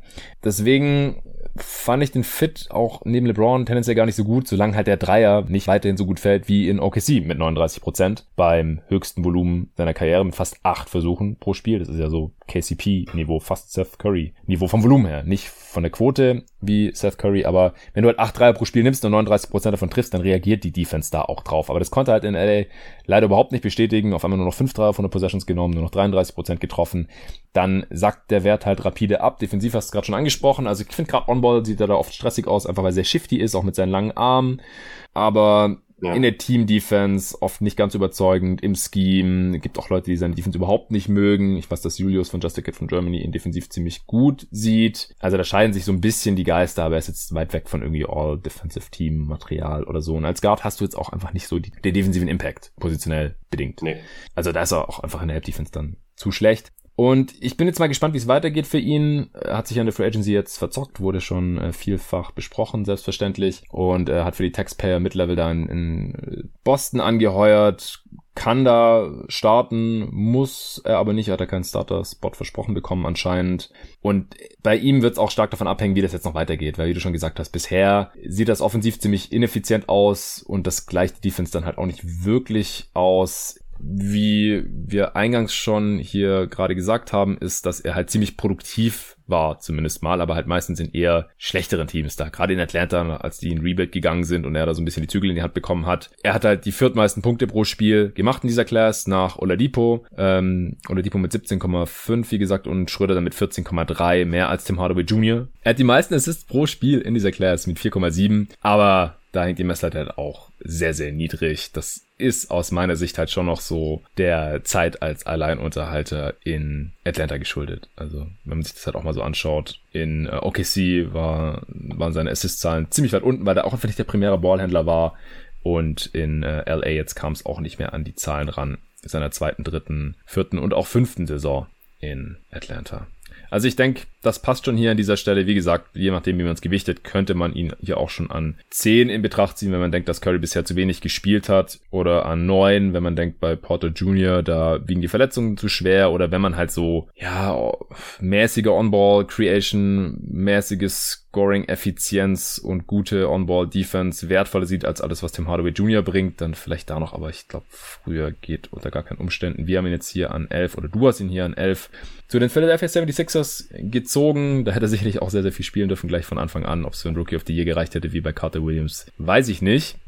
Jetzt bin ich wieder dran an 12. Da wurde damals Steven Adams von den Oklahoma City Thunder mit dem Pick der Houston Rockets gedraftet. Der ist schon weg. Bei mir ist am höchsten auf dem Board jetzt noch Kelly Olenek. Damn it.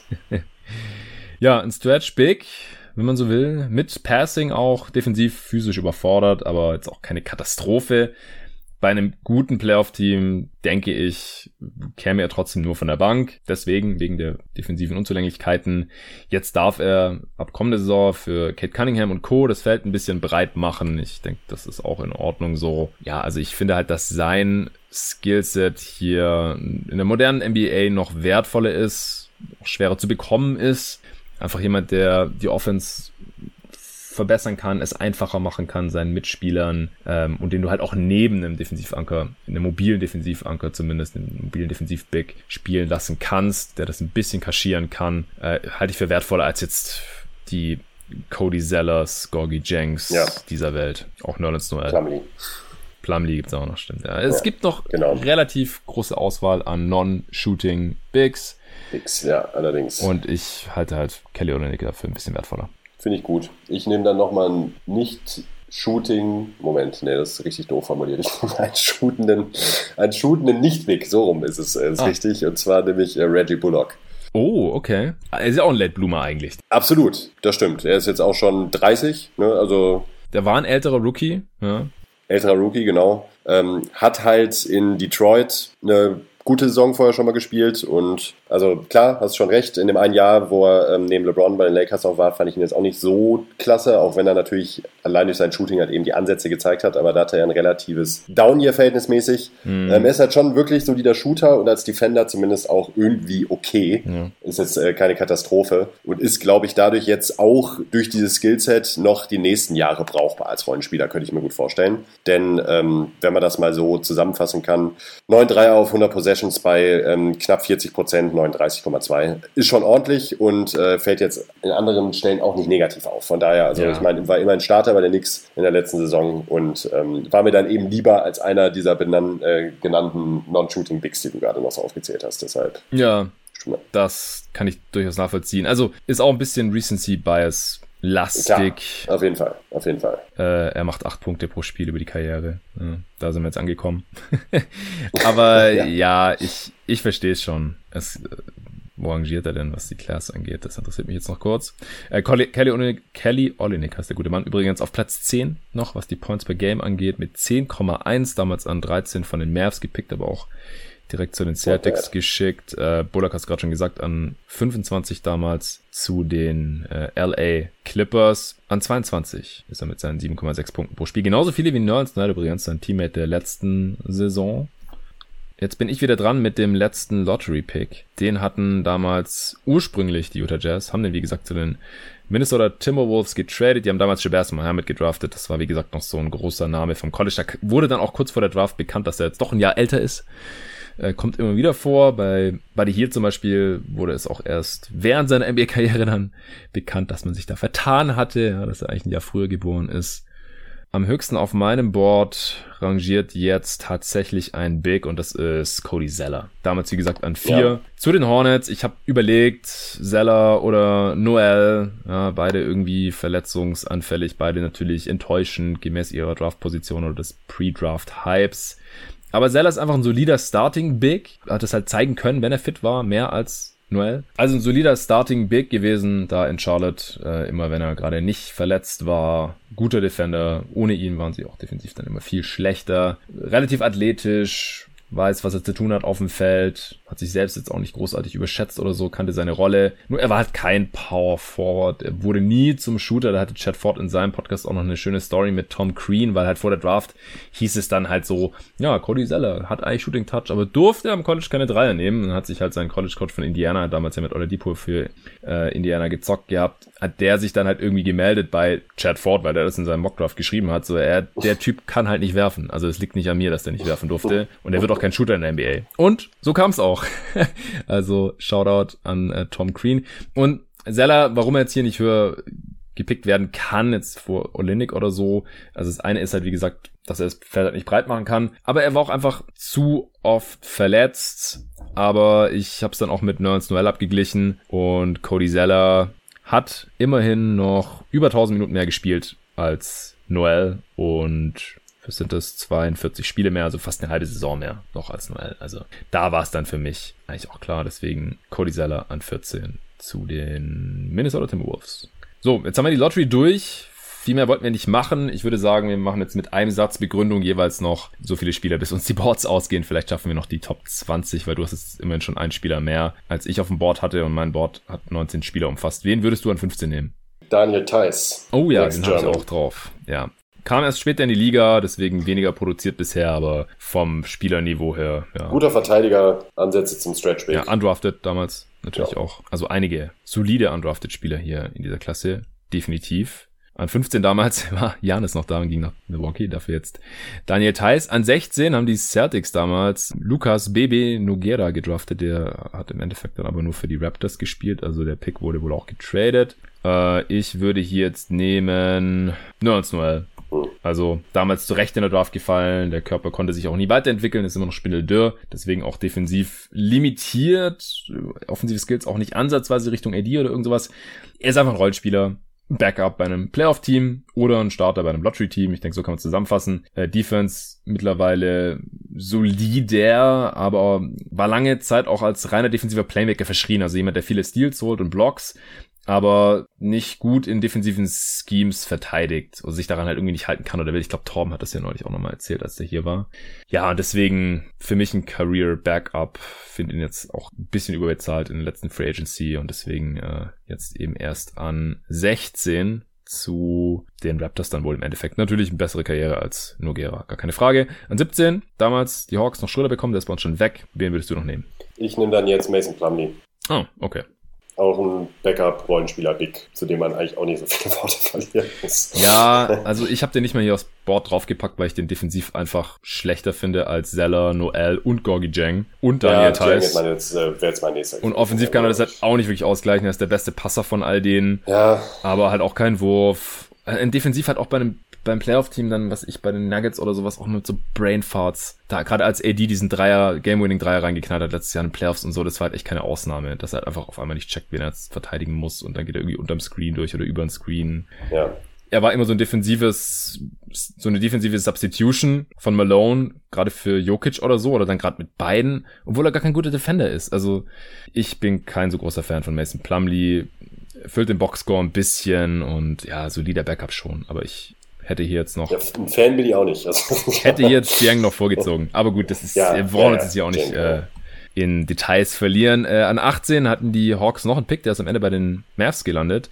Denn die haben Shane Larkin gezogen. Hier mein Man von der University uh. of Miami, Miami Hurricane, ACC Champ geworden damals. Konnte sich nicht in der NBA halten, waren auch meine Bedenken, als ich dieses Draft-Profil geschrieben habe. Spielervergleiche waren äh, Jameer Nelson, Nate Robinson und Ty Lawson. Ja, Jimmy Nelson ist ja nicht geworden, der war immer ein All-Star daneben mit Dwight Howard, sondern der, die Karriere ist halt eher, die war auch nicht so gut wie die von Ty Lawson oder Nate Robinson, aber es geht halt so ein bisschen in die Richtung. Ich glaube, in der Türkei ist er jetzt ganz gut unterwegs, hat im Endeffekt vier Jahre in der NBA gespielt, zuletzt ja für, für Boston, aber ja, Larkin leider einfach ein bisschen zu klein für die NBA. Aber ein College war geil. Ich nehme hier jetzt an 18 den Rookie of the Year. Hey, 96 Offensivrating kann ich schon mal ankündigen. Ja, aber äh, zumindest ein ganz geiler Defender, klar. Besonders viel mit dem Ball sollte ja. er nicht tun. Stimmt. Ist einfach ein Rollenspieler. Von, ist ein Backup, kein Starter in dieser Liga. Keine Frage. Oh. Es wird jetzt hier auch schnell dünn. Hat damals den Process bei den Sixers mit Pauken und Trompeten eingeläutet, weil einfach jedes Spiel machen durfte, was er wollte. Hatte nice Boxscore-Stats, miese Effizienz, hast gerade schon gesagt. Die Sixers hatten kaum Siege und er am Ende den Rookie of the Year. Cooler Award. Ja, 19. Cleveland Cavaliers, Sergei Karasev gedraftet. Der hat ganze 1100 Minuten in der NBA gesehen. Es kann jetzt nur besser werden. Wen nimmst du? ja, dann nehme ich Aaron Crab. Oh, der ist ja gar nicht mehr in der Liga, oder? Nee, aber der hat ein paar ganz gute Jahre und er hat richtig viel Geld ja, verdient. Ich, ja, ja das, das ist es. Das ist es ja, also solider Shooter über seine Karriere immer in 38, fast 39 Prozent. Mhm. Halt massiv überbezahlt, deshalb bleibt halt auch nicht gut im Gedächtnis, was, wo wir wieder an den Punkt sehen kann. Er hat nichts für, hat halt immerhin 75 Millionen Dollar verdient in seiner NBA-Karriere. Schon ganz geil. In 380 sagen, Cody Zeller übrigens auch, wie ich gerade nochmal nachgeguckt habe, das ist schon heftig. Das sind selbst im Grunde solche. Ja, aber der spielt immer noch. Absoluten. Ja, ja, klar. Ja, klar, klar. Das sind aber dann so Spieler, wo ich mir denke, das ist, also da kräht halt in zwei Jahren, nachdem die Liga verlassen haben, erinnert sich niemand mehr an solche Spieler und selbst die haben absolutes Vermögen Vermögen verdient. Das ist einfach sick im, ja, im Klar. Ist mir nur gerade so beiläufig eingefallen. Das ist einfach krass. Ja, die Brooklyn Nets haben Aaron Crabb damals ein fieses Offersheet hingelegt, dass die Blazers trotzdem gematcht haben und dann haben sie ihn aber nachher zu den Nets getradet nach einer Saison. Also darf man ja dann nicht direkt machen, aber im Endeffekt ist er dann eben äh, doch noch in Brooklyn gelandet. Ja ja, mittlerweile nicht mehr in der Liga, aber auch ein relativ mieser Defender und da war die Karriere ja. mit 27 auch vorbei. Ich glaube, der hatte dann auch am Ende noch Verletzungsprobleme. Aber ja, war, war ein solider Shooter, 39 Prozent bei fast neun Versuchen auf 100 Possessions. 109 Offensivrating auch über die Karriere, das ist schon ziemlich solide, aber halt ein One-Way-Spieler. Ich hätte noch ein paar Spiele auf dem Board gehabt. Also ihn hatte ich nicht drauf, einfach weil die Karriere schon vorbei ist. Das war mir dann doch ein bisschen zu kurz, aber kann ich schon nachvollziehen hier. An 20 haben die Bulls damals Tony Snell gezogen, ist ein Kandidat hier an der Stelle, macht sechs Punkte pro Spiel über die Karriere, ja. trifft 40 Prozent seiner Dreier, nimmt halt einfach nicht so besonders viele. Aber du hast Solomon Hill genommen, gibt's nee, habe ich nicht. Ähm, ich habe hier noch Gorgi Jang auf dem Board, Puh, aber ob der jetzt besser ist als Snell, das ist halt wirklich schon eine Philosophiefrage und Jang ist halt, ich finde den halt so vom Spielertyp Was mit her, Matthew Dellavedova? Ja, den habe ich auch noch drauf als nächsten Spieler und dann habe ich noch Campazzo drauf, ähm, einfach nur, weil ich nochmal hier erwähnen wollte, dass er damals in der Class war, aber auch undrafted ist und jetzt erst in der NBA gekommen ist und das war's dann auch, also das ist mein Board. Also der Lavadova wäre noch eine Option hier. Der hat immer einen Titel geholt und in den Finals äh, streckenweise Steph Curry ein bisschen geärgert. Er hat sich da wirklich so reingehängt, dass er danach ins Krankenhaus musste wegen Erschöpfung und äh, Dehydration, glaube ich. Dehydrierung. Ja. Der hat sich einfach tot gespielt. Fast tot gespielt, ja. Ja. Cavs Legend Matthew Dellavedova, also forever. Ja.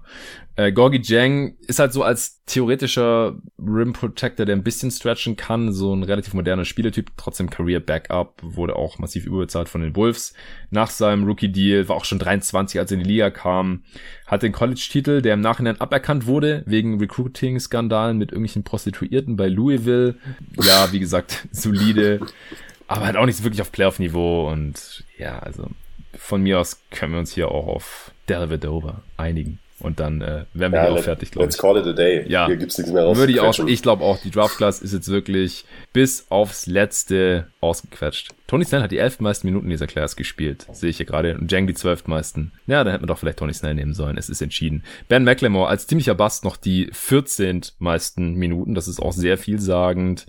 Alex Len äh, hat die 16 meisten Minuten bekommen. Also, ja, es ist die Class von Janis und Rudy Gobert und noch so ein bisschen CJ McCollum und dann geht's rapide bergab. Ich glaube, so kann man das zusammenfassen. Aber wir haben jetzt noch eine äh, Kategorie oder zwei. Äh, ich hoffe, du hast nicht wieder vergessen. Ich habe dich extra gestern nochmal dran erinnert. Wer ist für dich der most overrated Spieler, der am meisten überschätzte Spieler dieser Draft Class. Ja, es liegt natürlich auch an, an unserer Bubble, aber da nehme ich natürlich Dennis Schröder. Mir ist auch kein anderer eingefallen. Also es, nee, es, es tut mir leid, richtig. es wurde auch viel auf ihn eingehauen jetzt hier äh, die letzten Tage oder Wochen eigentlich schon, seit halt klar war, niemand bietet ihm diesen Deal an, nicht mal den, den er angeblich bei den Lakers abgelehnt hat, vier Jahre 84 Millionen, jetzt sind es halt nicht mal mehr 6 Millionen für ein Jahr, das heißt, er hat 78 garantierte Millionen abgelegt, da tickt er dann halt schon relativ viel Häme ab. Also wer das Leid hat, braucht für den Sport nicht zu sorgen, heißt glaube ich der Spruch und das trifft bei ihm halt auch wieder zu.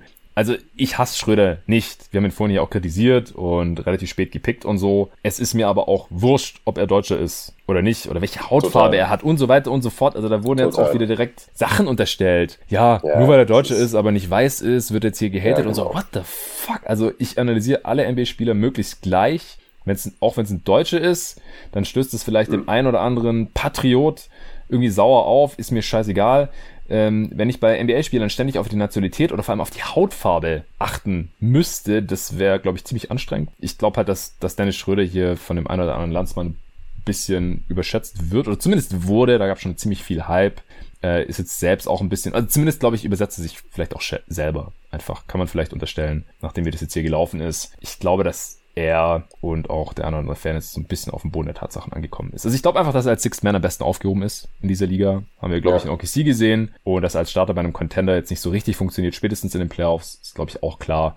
Und vielleicht klappt es ja bei den Celtics. Und ich wünsche es ihm natürlich auch. Es ist natürlich auch immer geil äh, für uns Deutsche, wenn NBA-Spieler, wenn deutsche NBA-Spieler das Ding rocken, ja, weil dann interessieren sich mehr Leute dafür und so. Das wollen wir natürlich auch alle. Dann habe ich auch mehr Hörer, ja, solche Sachen. Aber das hält mich jetzt nicht davon ab, ihn zu kritisieren, wenn irgendwas kritikwürdig ist. Und da findet man halt ein, zwei Sachen bei ja. der Schröder als Spieler. Most underrated äh, fange ich an. Ich hau Robert Covington raus. Ich glaube, den haben nicht so viele hier in dieser Class auf fünf. Du ja zum Beispiel auch nicht. Wie gesagt, ich würde ihn gerne noch mal bei einem richtigen Contender sehen. Wird der ja. leider ziemlich herumgereicht. Ähm, er hat halt auch einen relativ guten Vertrag. Das, deswegen schlagen der Teams gerne schnell zu und bezahlen das auch in Trades entsprechend. Er kann halt jetzt keine schlechte Defense auf ein tolles Level hieven. Ist wie gesagt auch nicht dieser On-Bar-Lockdown-Defender, aber gerade bei den Rockets in der Rolle fand ich ihn echt ziemlich geil. Auch bei den Sixers noch da vor dem Trade. Und äh, ich glaube, er wird immer noch ein bisschen unterschätzt. Ja, ja ich würde tatsächlich Rudi Gobert nennen, mm. der jetzt nicht massiv underrated ist, okay. aber ich glaube schon, äh, jetzt auch wenn man sich den Slander wieder anguckt, der ähm, auf ihn eingeprasselt ist nach der Clippers-Serie, ja. ähm, wird er st stellenweise wirklich als nutzlos dargestellt und so. Und das ist halt absoluter Schwachsinn. Er ist halt wirklich ein sehr guter und auch wertvoller Spieler. Und das kommt, scheint mir stellenweise dann doch nicht durch. Und ich bin auch ein Kritiker von ihm auf jeden Fall, gerade wenn es um, um, diese Settings geht. Aber da würde ich ihn stellenweise schon ein bisschen als underrated äh, betiteln, denn das, was er einem Team als Defensivanker über eine ganz reguläre Saison geben kann, ist schon ziemlich besonders. Und das können nicht viele Spieler. Ja, die, wenn man sich auch mal anguckt, die Jazz haben echt nicht viele tolle Defender, geschweige denn, nee. also nicht mal so überdurchschnittliche und trotzdem ja. beste Regular Season Defense oder eine der besten eigentlich jedes Jahr. Das liegt nur an Rudy Gobert. Das kriegt er quasi ja. fast alleine hin. Klar, muss der Coach da noch ein bisschen drumherum schieben, die anderen müssen sich reinhängen und so. Aber das können nicht viele Spieler, klar. Wie gesagt, in Playoffs hat er seine Unzulänglichkeiten, aber das, das sollte halt jetzt seiner Bewertung gerade in der Regular Season und auch, dass er in, in den Playoffs natürlich noch seinen einen Wert hat, keinen Abbruch tun. Deswegen verstehe ich auch deinen Pick hier. Äh, letzte Kategorie für heute, Spieler, den man noch immer nicht aufgegeben hat. Wer ist das bei dir? Das ist bei mir Otto Porter tatsächlich. Mm. Also ich glaube halt auch, dass er nochmal so eine Resurgence erfahren kann und auch echt noch ein wertvoller Rollenspieler sein kann. Das würde mich jetzt nicht vom, Sock, ähm, vom Hocker hauen, wenn er nächstes Jahr bei den Warriors ein richtig wichtiger Rollenspieler wird, der das Team, ähm, der dem Team wirklich hilft, wenn sie wieder oben mitspielen sollten. Ja, sehr, sehr guter Pick. Die Kategorie stammt ja aus Tagen, als wir Jahrgänge redraftet haben, wo die Karrieren schon längst abgeschlossen waren. Also ist natürlich dieses Spiel, den man immer noch nicht aufgegeben hat, auch wenn schon längst viel zu spät ist und der wahrscheinlich schon gar nicht mehr professionell zockt.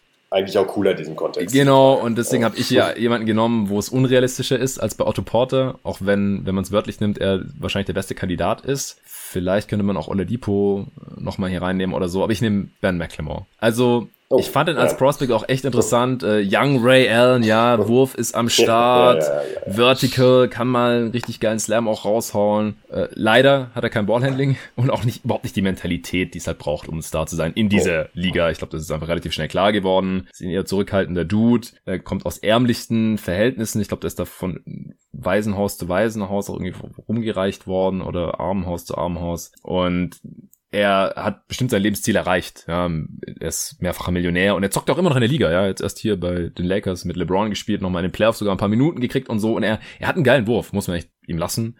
Aber er ist halt einfach nicht dieser Star geworden, den man, den viele in ihm vor der Draft noch gesehen haben.